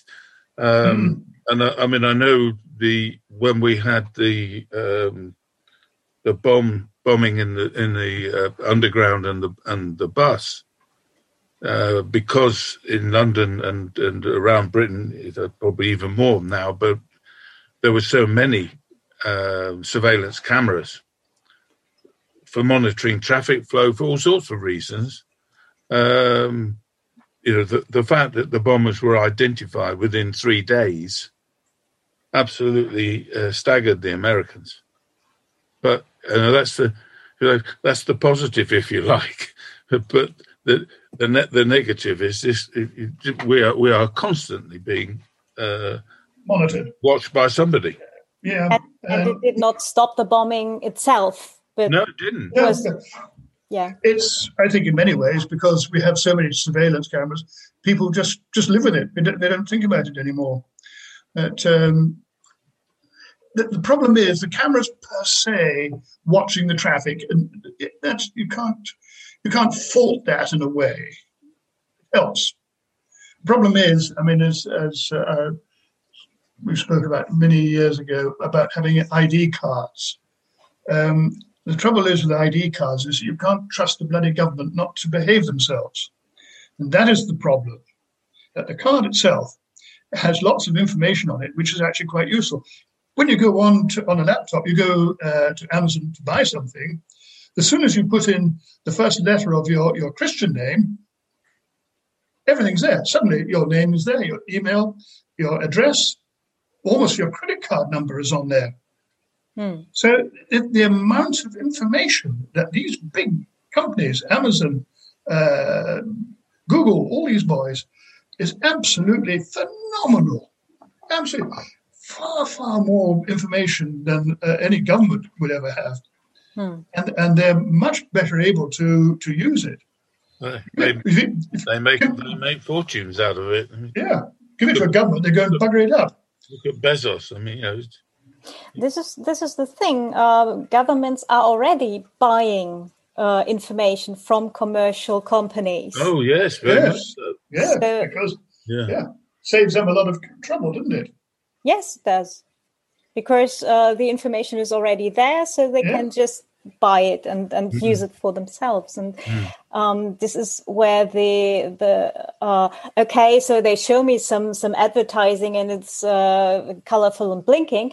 Um, this is not a, a valid um, valid statement anymore because mm. it's not only uh, a colorful picture that's been shown to you, but there's the whole uh, cascade of of other stuff um, adding to it. Mm. Yeah. I mean, generally speaking, uh, all this stuff is is benign for 95, 98% of the time. It's it's it's just it's just background noise, um, and no one ever pays any attention to it. So for you and me, for the four of us, um, I don't think anybody in uh, your respect our respective governments is actually paying much attention to us, really. Uh, not unless you've got, you're going I'm going to go and bomb you, and they might sit up and take, take note. But otherwise, it just gets lost into in the clutter of of uh, the background noise. But nevertheless, I mean, I think it is generally um, viewed that the, the UK has more cameras per capita than anybody else in the world. Hmm. But um, it would um, appear to be so. Yes, and uh, but, but what Fenna and uh, probably also uh, knows or probably has also read in, the, in, in recent days, um, what we see uh, currently in Belarus, there are not only the journalists but also the authors who are being shut up 1st mm-hmm. So um, it's it's not that far away that um, whatever they have on tape or on record anywhere yeah. about us, what we're talking here, yes, yes. what we've written, what we've researched, our research history probably, if if we're not careful, um, can all be uh, used against us. Yeah. Well, well I, I, suppose yes. Sorry, Quinn. I mean, sure, Trump has viciously attacked any independent press. Mm-hmm. These are all very worrying, very worrying circumstances. Actually, when I was younger, I always thought all the time in which Orwell wrote, it was so new and and so courageous to write something like that. But obviously they also had courageous publishing houses that were yeah. also publishing it if if i take some of the stuff that i've written to a publishing house i don't find anybody anymore that would mm. that would just publish it and and and say yeah well let's do that together mm. yes yes well look, look, at look at the problem he had when he was um, trying to get animal farm published he had taken it to Gollancz, he had taken it to uh, uh, T.S. Eliot, Faber. Uh, uh, of Faber and Faber. Yeah. And of course, T.S. Eliot actually shot himself in the foot twice. He shot himself in the foot once because he, he rejected Animal Farm uh, for very, very, very silly, silly reasons. But of course, had he accepted Animal Farm, he may well have got 1984 as well. Yeah. Hmm. Yeah. Uh, he he missed out on quite a lot of money in the end bless him. But there we go. But I mean, look, but the, the, the other thing about my father, of course, is that you could, if you look at him the other way, he wrote out that famous list, didn't he, in 1945 for the Office of Information in London, which obviously is was a government um, government uh, department. Uh, who did he think would not um, were, were, were, people who uh, would, would vote against Great Britain? And he wrote his little famous list of people of, of people he thought were were, were anti well, anti Great Britain, who was anti government, who were pro Stalin, basically. Yeah, he did correct himself now and again, so he was capable of accepting criticism, and where he he had said something, he and changed his mind and, and said so. So he didn't mind. He, he wasn't absolutely. Uh, you know, he didn't say something and then never change his mind. Mm. Yeah. This is uh, what uh, also comes out in the uh, in the George talks you have on the uh, Orwell Society website. So there are mm-hmm. people uh, academically um, uh, viewing the the works and, um, and and show how um, yeah how he developed also in um, in thinking and in argumenting. Yeah, well, the, the, the important thing about him is that if the circumstances changed, his view reflected the changed circumstance. Whereas, you know, the people he was competing for um, airtime in inverted commas, who were driven by ideology, which is exactly what he saw in Spain. You know, people reporting battles that never took place and not reporting mm. battles that did take place. Uh, when people were driven by ideology, then they don't change their mind; they just keep repeating it. Um, and you see that you see that, for example, with Paul Preston, who's great mm-hmm. authority on the Spanish Civil War, but still continued to pour out rubbish about Richard's father. Hmm. He, he, will not be told, because to do so would would to admit he was wrong, hmm. and some people can't uh, can't can't cope I mean, with that. that. That's that that ability to uh, judge, make a judgment on evidence sadly, he's uh, virtually on his own in terms of his importance as a writer. Very few people um, were big enough as people to say, "Yeah, I was wrong about that." If you if you trace his attitude to uh, going to to war in the first place, he went from "we shouldn't" to "we damn well should," because the circumstances had changed. They still are yeah, and the other, the other uh, defense I put up for him, because he was considered to be a bit, a bit of a misogynist, um, uh, had some fairly rigid thoughts about certain things. I think possibly had he lived longer, let's say for another 20 years, there is a fair chance that he, again, he might have been in a position to perhaps uh, correct himself a little bit as, as uh, you know, time went on. I don't think you'd have much time for, for the woke society of today. Um, we're waiting for that one to hit, hit the fan. In that, of course, there's a certain amount of slavery background in Orwell, which goes back many generations. You don't have to look very hard for it. Yeah, well, that's fine. Okay, nobody, no, nobody, nobody uh, condones slavery for God's sake. Um, but uh, but it's it's it's a fact of life, isn't it? You can't you can't just airbrush it out because you don't like it. It, it, it won't go away. Chucking chucking statues in in, in harbors, it, you might it, it might get rid of it visually. You haven't got rid of the, the history. So what is the point? Um, accept it and and make your make your statement. Say you don't like it, but that's that's the way it is. Re- and and do something and do something about it with the problems that s- slavery has around us every day. I mean, there are a lot of child slavery workers oh, today. Oh, God, yes. And if I don't, if I don't buy a cheap jeans, um, but uh, but buy fair trade, then I've done more than. Yeah, um, yeah that's right. I mean, the other thing is, uh, you know, we've got these these people who cannot cope with uh, things they can't uh, understand. actually, if you think about it, uh, if they want to, we, you know, this was all statues about slavery, therefore we must get rid of the statues. Okay, we'll have to get rid of half the public buildings in in, in United Kingdom because they were all built on the back of slavery uh-huh. from money. So, all right, Mr. Woke, here's a sledgehammer, get on with it. Mm-hmm. Yeah, and the thing is, um, my grandma put it a, a pretty good way uh, in a very small uh, environment. Um, when she taught me how to knit, and mm. I, I obviously made mistakes. And most of the times she just uh, uh, reveled it off and, and knitted back uh, until where I was uh, and, and corrected my mistake.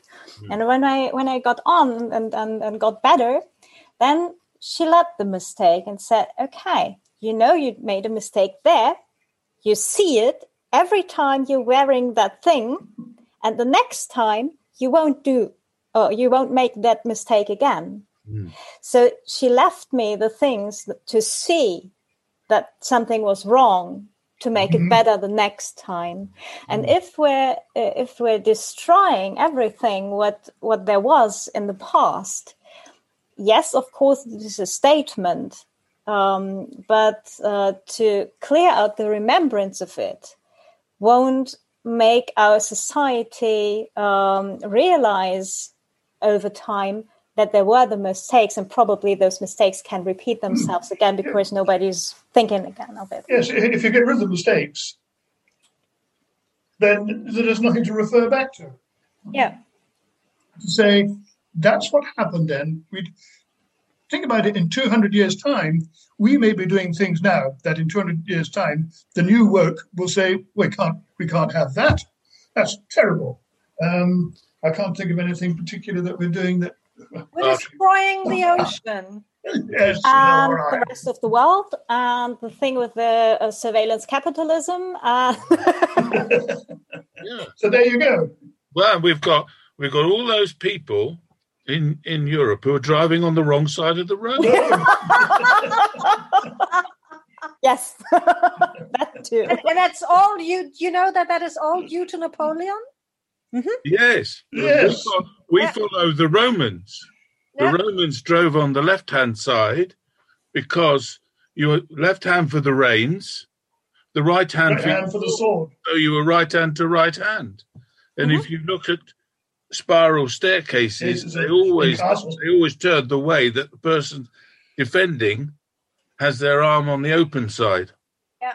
Spiral staircases are anti-clockwise mm. because it's very difficult to climb a staircase going clockwise and trying to fight your enemy who is coming down mm. with your sword hand because it has to go around a tight corner. You can't it can't be done. So you have to be left-handed. Okay, next time I'm in a spiral staircase, I have to really uh, look at that. You'll find that all they're all built the same way. Yeah.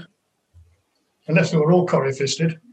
Well, you, have got plenty of uh, of uh, sloths to visit yes. that demonstrate the truth of that.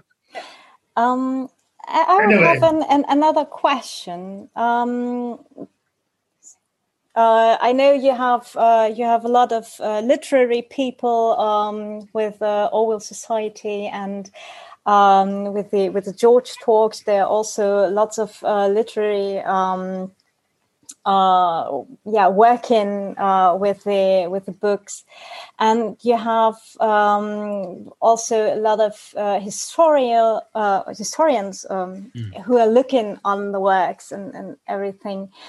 Um, I'm um, coming from a from a different perspective. Yes, I'm a I'm a writer too, so mm. I'm I'm a bit of a literary nerd.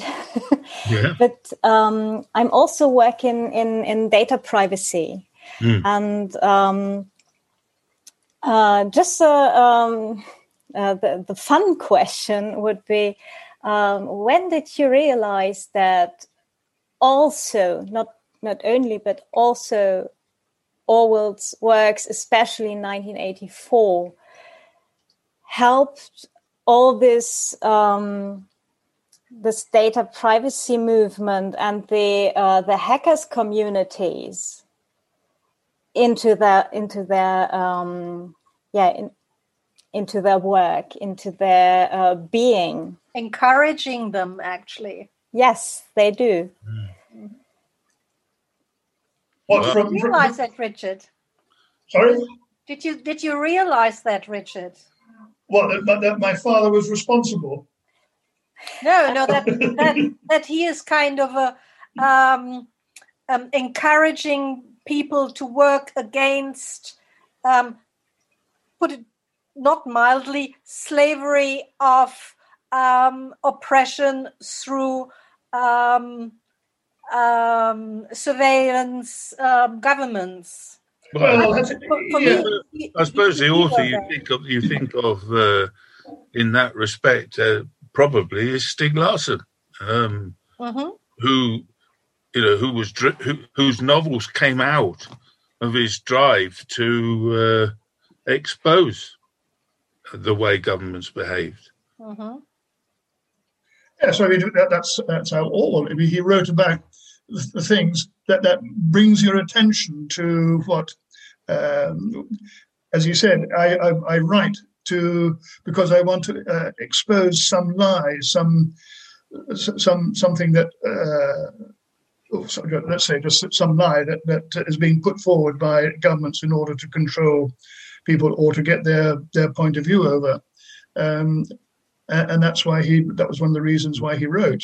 I don't know whether the guy that uh, is behind Bellingcat has been inspired by Orwell. I think I ought to find out. He he lives between where Richard lives and where I live. Um, uh, I mean, the, the piece of work they, they did on the poisoning of N- Navalny was uh, Oh absolutely. yes, Did yes. you watch that? That there were the Navalny made this man who po- put the poison on his underpants. Uh, I, I think he was a, a higher ranking officer in in the uh, secret police in in in, in Russia. Um, absolutely phenomenal. Well, So why didn't he die? well, he would have died, but the pilot brought the plane down quickly. yes, right. Well, that's right. That's why Skripal. Um, I mean, the Russians said, "Well, of course, if we did, if it had been us to, who, who poisoned him, he would have been dead." Actually, you did poison him, and you made a bollocks of it. Thanks heaven. Thanks heaven. yeah. Yeah.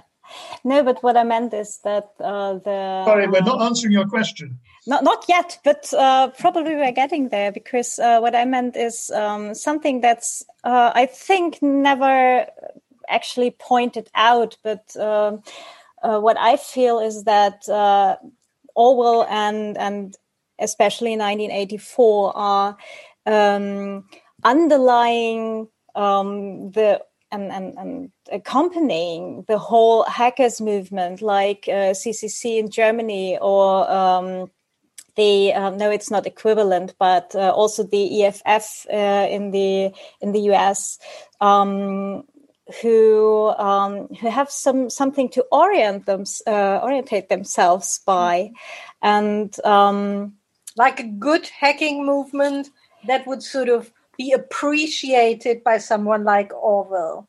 yes, probably, hopefully. hacking, hacking, hacking with style.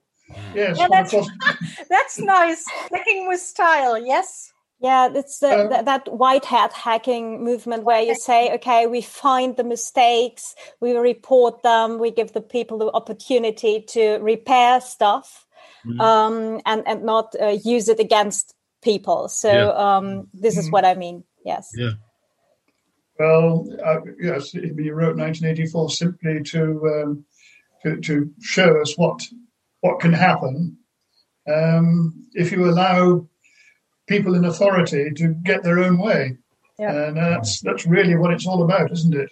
If you distill if you distill him down to a few words, a Mm. few sentences, that is what it's about. It, it's about control. Mhm. And if you, and we will always control people. We have controlled people for, since millennia, and we will continue so to do until such time as we blow ourselves up or we, we move on to That's something. why the, that's why the Cold War was so convenient for governments because they could say, "There's the bogeyman, behave yourself." Um, yes. I, I, I in 2001, I did uh, a lot of work for the Japanese company NSK, and uh, one of the uh, mm. bits of work, or two bits of work for them in Poland, and uh, one of them was a plant in Kielce that had made a lot of products, but was uh, also including bearings. And when uh, it was sold by the government, NSK bought it as a European base. Um, and when I was first taken to the plant, I was given a, a big tour of this massive site. And sort of every 100 meters around the edge of the site, there was something that was very obviously a bunker and gun emplacement. And, uh, you know, I said, well, why did you have these? Well, we were told that NATO was coming any minute now. Well, we had the same thing. We've got the early warning system up on the Yorkshire Moors at Fylingdales. Uh, four minute warning, morning. You know, kiss your bottom goodbye, and that was that. You know, governments like to have that. I mean, Napoleon was the bogeyman before before uh, the you know the Cold War. It, it, yes, that, that's why we, we built all the forts. for governments to keep you frightened. Yes, that's why we built all these damn forts out in the English Channel to keep Napoleon at bay. Yeah. Mm. Now we sell them off as hotels. or try yeah. to. Yeah. But have we? We haven't answered your question yet, have we? we still not, we keep, still we keep not on really, going round, but, in, we're going round in circles. I'm not sure that there is a clean answer, to be honest. No, um, the question was uh, only actually if uh, if you realized at some point or when actually um, you realized that um, let's let's say it pretty blunt uh, your mm. father is uh, and his works um, so he is the the hero of uh, a whole um, we movement we of people we hadn't articulated that until you said it to us i think it's a straightforward answer mm. okay true though I, I think in that respect, he really is a hero to a lot of people that say we will not have anything like 1984 happen, and we'll work for that or against that. That yeah. that happens. Yeah. yeah. Against that happening. Yeah. You have been you have been warned. Yeah. Yeah. Although he wasn't, it wasn't a warning. He, he wasn't. He didn't write it as a warning. He wrote it as uh, something that could happen, but not necessarily would but nevertheless, it, it was a, a, scenario that could could play out mm-hmm. if, if, if, you if you allowed it to. The nearest equivalent to that was the Sinclair Lewis book. Continue. It couldn't happen here. I don't know if you've if you read that. Yeah. It was it was written in the in the mid late thirties in America um, about a, a, a, candidate for presidency who uh, handed out money and formed these militia well, it's frighteningly like what Trump was up to. Mm-hmm. Mm. It's it, if you it's well worth a read. Uh, Sinclair Lewis. It couldn't happen here. I'll have yes, to write that noted, and will come in the show notes uh, mm. for the podcast. Yes. um, is there anything that you see in our society uh, or societies um, that you think uh, is also a good um, uh, movement, a good development. A, a good development, you say? Yes. In society generally? Well, well it's an interesting, it, it's, it's a bit of a conundrum, really, because in many ways society can be bloody stupid. Yet collectively, yet collectively, it usually comes up with the right answer. Um, I'm not quite sure how, how else to explain it. I think I think I think the, the the the press and media are believe that bad news sells. Yeah, well, we get we get a, a, very distorted view of humanity because most of what you see on present in present television is something that's bad news. Um, you know, old lady helped across the road doesn't sell many newspapers. Um, but in, in fact, what the pandemic has shown, and I'm sure it's shown in, in, in Austria and Germany as well, is that an enormous amount of um, voluntary effort by all sorts of people has mm-hmm. helped others through it. Mm. Yes, um, and, and, and that to me is uh, encouraging. I, I, you know, we we we had this chap die the other day who was, uh, he was turned 100 last year and he decided he would walk up and down with his walker up and down his garden uh, a hundred times. And and people sponsored him to raise money for the National Health Service. And he and he raised 33 million pounds. So what we're talking? 36 38 million euros equivalent. Um, and he uh, and other people copied. So you you got you know children raising maybe a thousand pounds, um, adults raising uh, up to a million pounds or more, inspired by what this this uh, old man had done. Sadly, he he died last week with, with the COVID. Um, you know, it, there's there's an awful lot of good that goes on that nobody ever knows about normally. That one we heard about because it got all the publicity you'd expect, uh, and he got knighted by the Queen and and and and what have you. Uh, but but underlying that is all the millions of people who contributed to create that huge 33 million. Mm-hmm. yes, because generally, generally yeah, generally speaking, the, the, the press, uh, I mean, at the moment, uh, uh, all you get from them is the front pages how many people have got COVID today, how many people are in hospital today, how many people died today. Um, it, it's all, as, as Quent says, bad news sells. Good news doesn't particularly, but eventually you, you wring it out of them. Um, if it has if it has merit, then they will uh, they will well, print it. got another statistic, which is the good news one. How many people have been vaccinated? Yeah. Oh, uh, yes. Lucky you. Yes. Well, we won't go down that road. I get I get vaccinated tomorrow. First first time one. Liz Liz got vaccinated yesterday, and uh, Richard and Eleanor have both been vaccinated first first jab. Yay! Good yeah. luck. so there we go. But uh, we're a long way from that, Claudia, aren't we? yep. But, uh, but yes, again, well, you're not old enough to be vaccinated. But again, if you if you think about um, the speed at which those vaccines have arrived compared to oh, normal, yes. Hmm. everybody thinks it was all done in months. It wasn't. You know, the, the the the Turkish couple in Germany have been doing that research for 15, 20 years. Oh. The the lady leading the research for the AstraZeneca at Oxford again, the preparatory work had been going on for 20 years. Hmm. And, uh, you know, I, have always said to people who've worked for me in, in, in business, when you've got a problem, for sure, there's somebody at university who's got the answer, is looking for the problem to solve, to demonstrate that their thinking works. And and, yeah. and you know, that's a, a, you know very good manifestation. If people are are funded to do this fundamental work, when there's a real need then it can be mobilized quite quickly. And I mean, I hope that we now get quicker reactions. You know, people have learned that, that, that a lot of these processes can be speeded up. You know, it remi- yeah. encouraging things, very encouraging.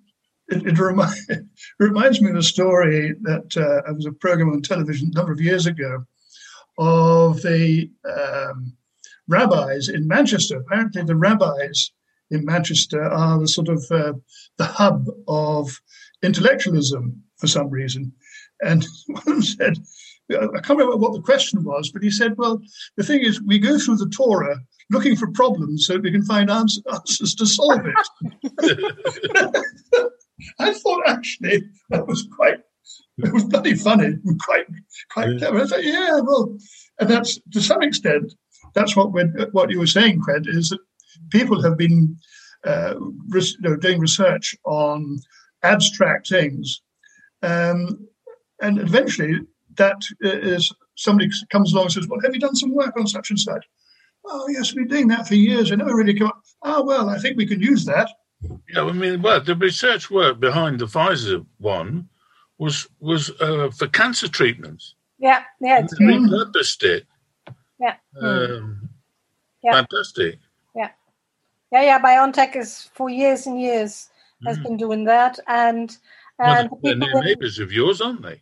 and um, in Tubing, um, the people are also working on on cancer, and uh, and and now they've sort of changed it into um, into COVID, and uh, and their vaccination will come out around they hope around July, and that will be one where you only have to take one shot and still have.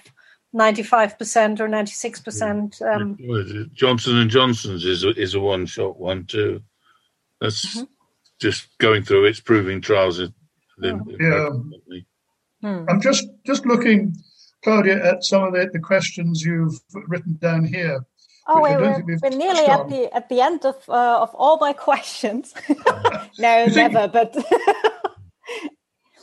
You know, um, what is your advice for generations to come? yes, I think be be very um, be alert.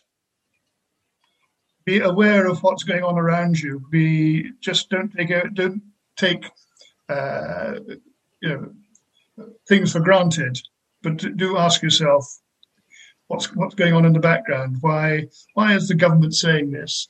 Um, what are they trying to what are they trying to put over? And just be aware of. You might have to go along with it. Who One knows? day we'll find a politician who thinks it's a good idea to Yeah, tell to tell the truth. But that'd be novel.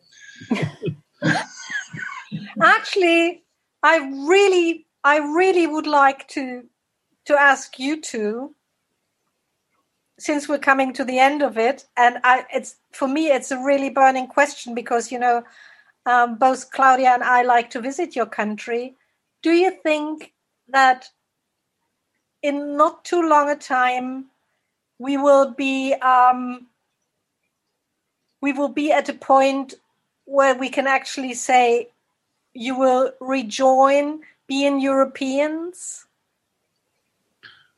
Not in my I- time. I, I, I- I think. I mean, it, it, the, the, if we started today, at the pace those things go, you'd probably talk 10, 20 years before it could happen. I hope that we can get back to some better form of normality than the Well, uh, situation we currently have.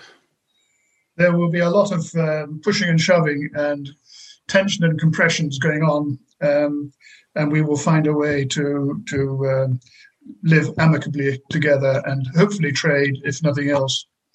I So mean, that's that's the way I see it. You have to remember, it was far from a resounding yes. I mean, it was either side of 50. Um, so there was an enormous number of people, especially young people, who voted to remain. Um, Well, of course, we have to remember that General de Gaulle said no yeah, all those years ago. yeah. Hmm. But you know, but for somebody like me with with with with uh, uh, a lot of family who, who live in you know France and Belgium, and uh, I, I've never had a problem with this business of multiple identities, which is the, the problem of the, the Brexit seekers. Um, I think it was summed up. Uh, Liz Liz did a, a, a course on cultural tourism at Sheffield University and uh, they had to do a a visit, and they had a, a choice between uh, Linz or Leipzig, and uh, she chose to go to Leipzig, and uh, the, the the girl who who powered up with her on on the course uh, was there, and they were sort of looking around, and this gentleman arrived uh, with a flourish, with a hat with a feather in it, and a cape uh, and announced himself as a Leipziger, a Saxon, a German, and a European. Mhm. And and uh, why can't we all look at life like that? W- w- The, the, there's, there's one of the, the dreadful things is that people can't um, ac- you can't say I'm in favour of something without automatically saying you're against something else. It's perfectly reasonable for you to be in favour of something and somebody else to be in favour of something else. It doesn't mean you've got to fall out. Um, Oh no, I hope not. but that's Well, what people, I That's mean, what they're doing. I think the thing is, that- that's the problem now. It's, it's too much of this. Is uh, it's too black and white. yeah, I, I think you know, if you if you disagree with something, you you then amicably say to your opponent, "Well, you have your view, I have mine. Let's let's agree to disagree." yeah. Um, but let's not fall out. Let's not kill each other for it. But people have fallen out inside families over Trump oh and over God, Brexit. yes. It's I mean it's it's a bit like it's been like a civil war. Well, it's like the Civil War, the, the Spanish Civil War. There are families who are still won't talk Yeah. to each other. Hmm. Well, and, and in the southern states, it hasn't ended yet. And as you see, the, in the coal mining, in the coal mining areas of, of England, Yorkshire and, and Nottingham, uh, when we th- there are coal miners who still have fallen out with each other, Hmm. who who are pro or against that famous strike back in 1984, Mm, uh, which did for the coal mines eventually.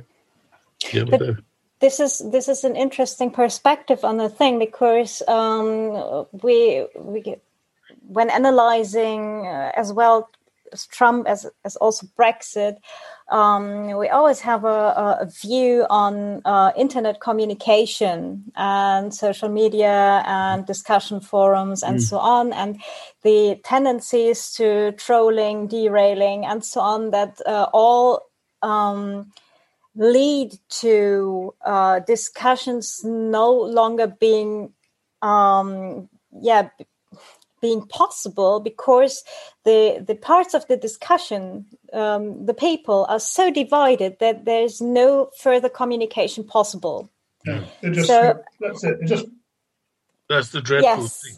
and and if we say okay there were equally uh, difficult situations long before the internet was uh, what went wrong there and how did people um, get over it if Mhm.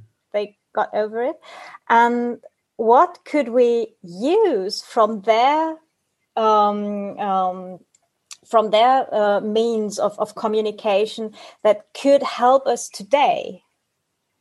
Mm. Well, then we have to learn to listen first again. It ah. The good Lord gave us two of these, these, two of these, and only one of these. And unfortunately, they're used in inverse proportion.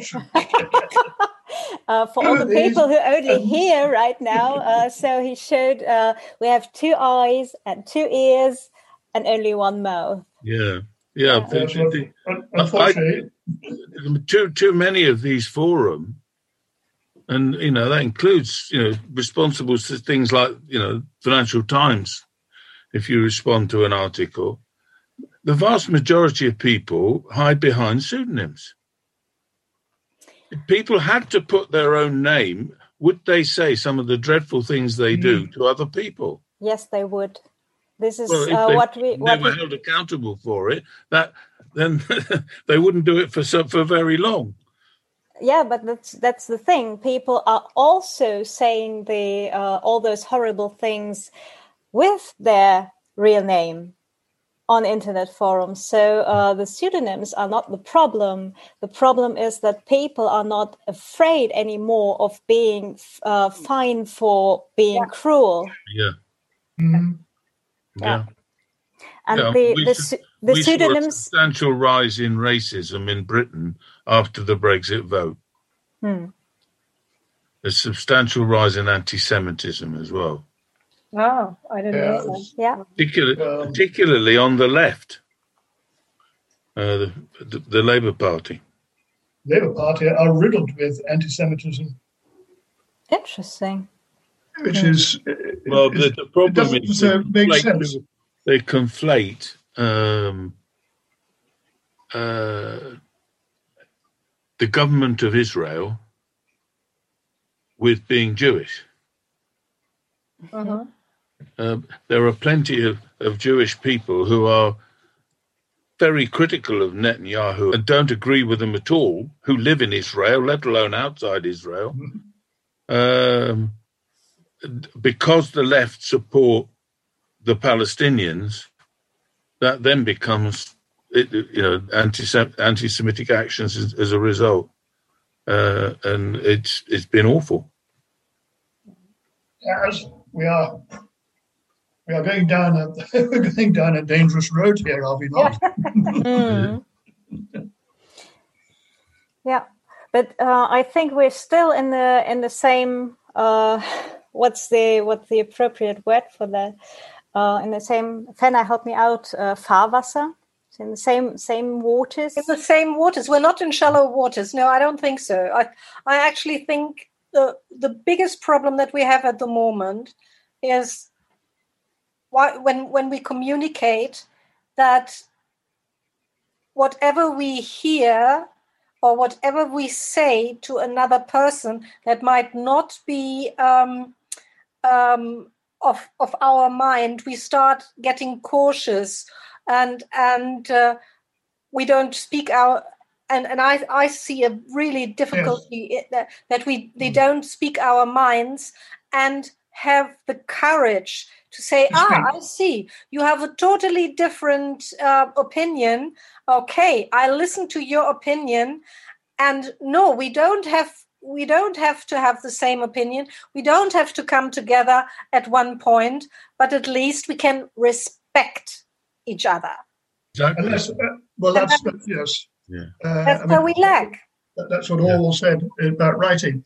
Um, you know, break any one of these rules. This is the rules for writing. Break any one of these rules uh, rather than say something absolutely outrageous. We have to be careful, I think, of. Uh, um, yes, we can say, you know, controversial things to each other, uh, which is the problem, of course, is that we're frightened to do so. When we're at a point where um, uh, people are uh, afraid of um, um, of saying something that could upset other people. So, like, uh, okay, can I say um, uh, Brexit in this discussion? Can I say Trump in this discussion? Mm. Can I say um, I don't like cherries or whatever? Yeah. Um, are we already three or four steps down the road of 1984? Well, I think that's the real situation.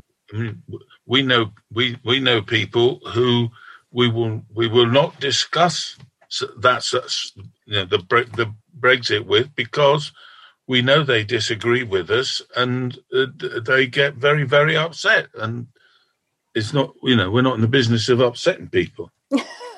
no, certainly not. But I, I, I can think of I can think of a couple who would, uh, if you mention anything like that, Mm. They just, uh, it, it, it, it, just, it's not going anything. Oh, for God's sake, um, do we not, do we not talk about it? Because you know you can't have, uh, an, uh, if you like, an old-fashioned to and fro discussion yeah. where where together you sift evidence and come to conclusions. Mm. People have got. It goes back to what I was saying earlier about Orwell. He changed his mind as the circumstances dictated. dictated probably we would like to have a, a, society where those discussions to and fro discussions and so on are not only okay-ish mm. again but are the standard for for communicating and to um, to get to the point okay uh, agree to disagree which is a mm. totally fine uh, way of of uh, coping with things if we come yeah. to the conclusion that we don't share alike for cherries or whatever. Or I mean, your, your, your politics is, is sort of 50 50, isn't it? Between some quite right wing people. Or religion. Mm-hmm. Have you seen have you, have you seen the statue at the BBC, Uta? Yes, I have. Yeah. And the inscription on the wall. If freedom means anything, it is the right to say something that other people do not want to hear. Yes which I think is a, a, a, a good baseline from which to start discussions. Yes, that's true. Yes. it's not absolute because there are some things that you just, are, are, are, as we were saying earlier on, are absolutely unacceptable. But nevertheless, that's, that's really what, what Claudia was saying, in a sense, that, that we are self-censoring rather than say uh-huh. something that we know somebody doesn't want to yeah. hear. Yeah, well, I'm I'm working in in, in data privacy. Uh, I am in the business of upsetting people um, normally, but um, so I'm actually used to to being the one with the uh, unwanted opinion in the room. Mm. Yeah. Um, because normally uh, it makes people uneasy to get to know that um, yeah things are not as good as they thought they are and so on and so on forth. And um, i know it's no fun. It really is no fun. I would totally like like it or love it if people would like me and not uh, that i would be the person to to blame in, in parentheses because i'm i'm making them work. So yeah. Are you one of these people that walks into a room introduces a controversial subject and then stands back? And waits for the explosion. No, I'm actually standing in the middle of the room, getting all the explosion on me. Fenna knows that. She she was there when it happened uh, once. Yes. Well, we're, we're we're happy for you to plug the Orwell Society. www.orwellsociety.com. We're also happy if you join it, my dear. we, we look forward to. I, I, think I'll have to uh, because um, uh, no choice. As, as no I, choice as I mentioned before, um, uh, George Orwell is uh, a big hero of uh, a lot of people that I know, and I can show you. This is uh, I'm, I'm, holding in the camera a a oh, T-shirt Oh, yes. from uh, I think two years ago from the EFF, the uh, the cat that's sitting under the surveillance camera and Yeah. reading 1984. Very good. Books are 1984. I want that. I Yes. want that. I yeah, you want can. that. I think they still have it at at EFF.com. I think it is. Oh, I want dot org. that.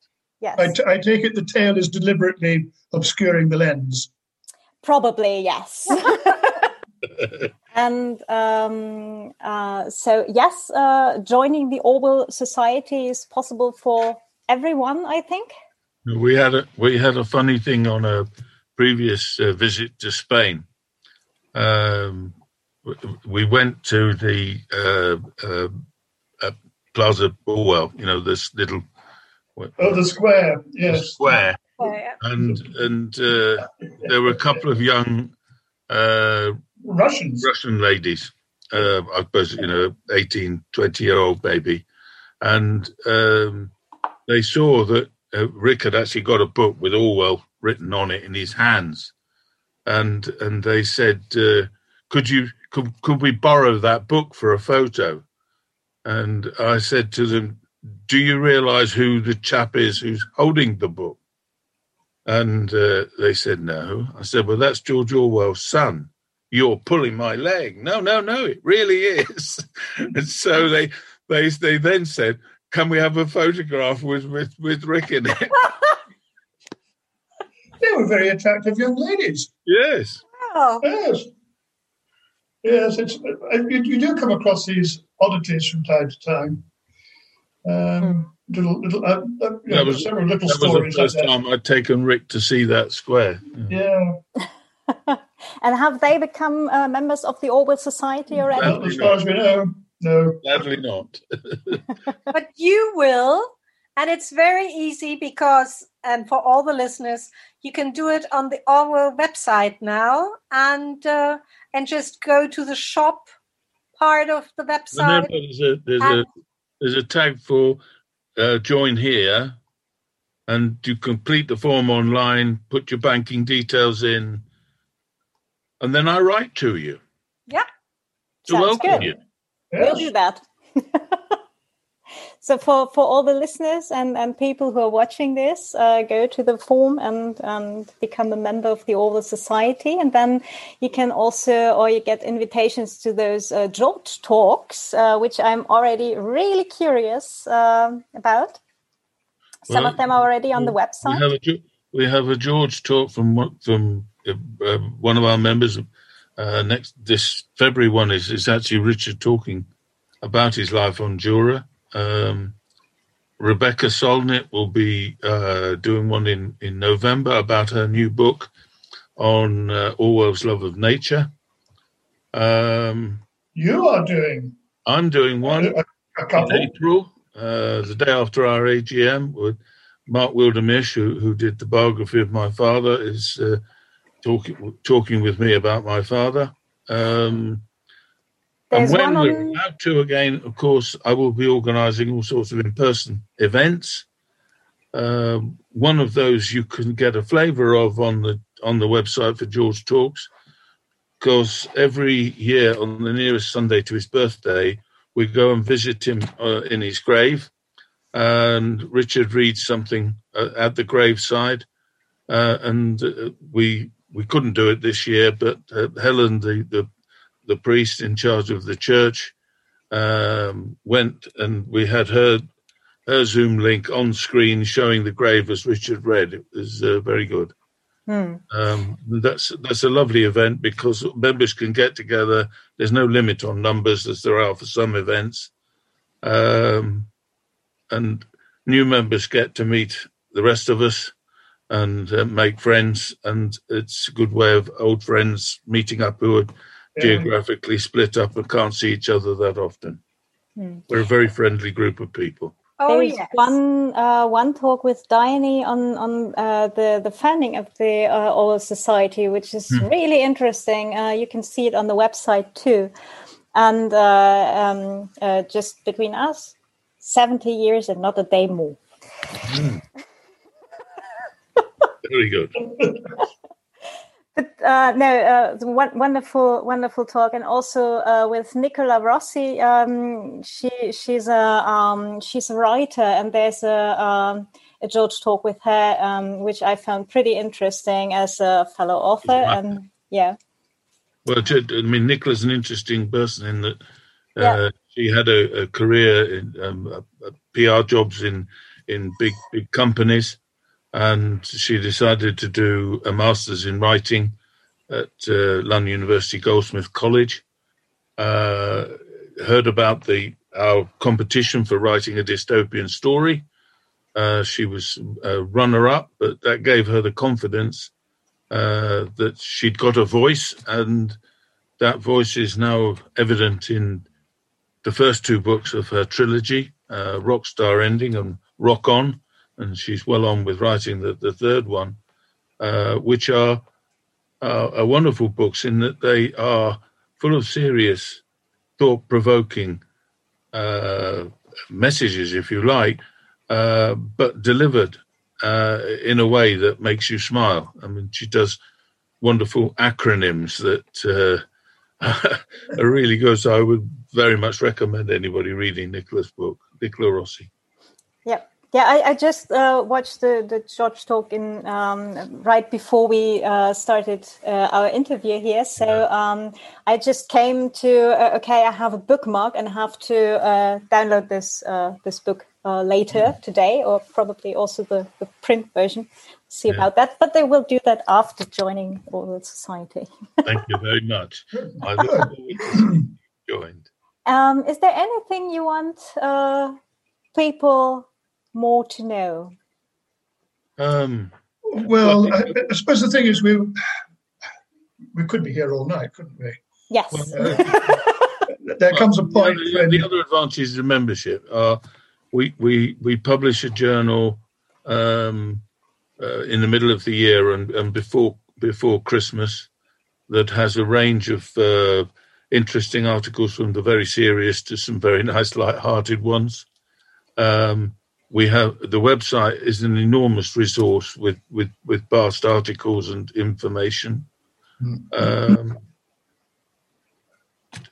and, and, well, we, we last year we did our uh, did a uh, a member survey, and, and one of the most heartening things about about that was was that people love the camaraderie of it, yes. and you've seen some of the evidence of that in the George talks where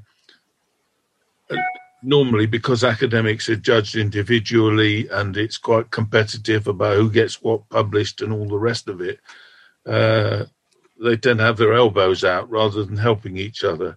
Uh, what we're getting now is that authors on on Orwell are uh, able to contact each other through the Orwell Society and help each other.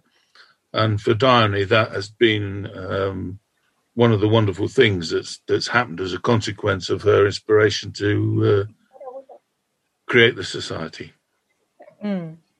So, thank you very, very much. It was a real pleasure and a big honor for me uh, to talk it's to been, you guys. pleasure too. Uh, absolutely. Thank And you. um, we, we, we wouldn't, to, to have gone on long, but we would need to keep back some of the secrets for a, for a later one. Well, But anyway, it was it was a pleasure talk, talking to you, Claudia, and thank you for asking us. Okay, I shall look forward to that. So, thank you very much. And uh, Okay. goodbye to all our listeners and uh, viewers. And uh, have a very nice day then. Thank Bye. you. Bye. Bye. Bye.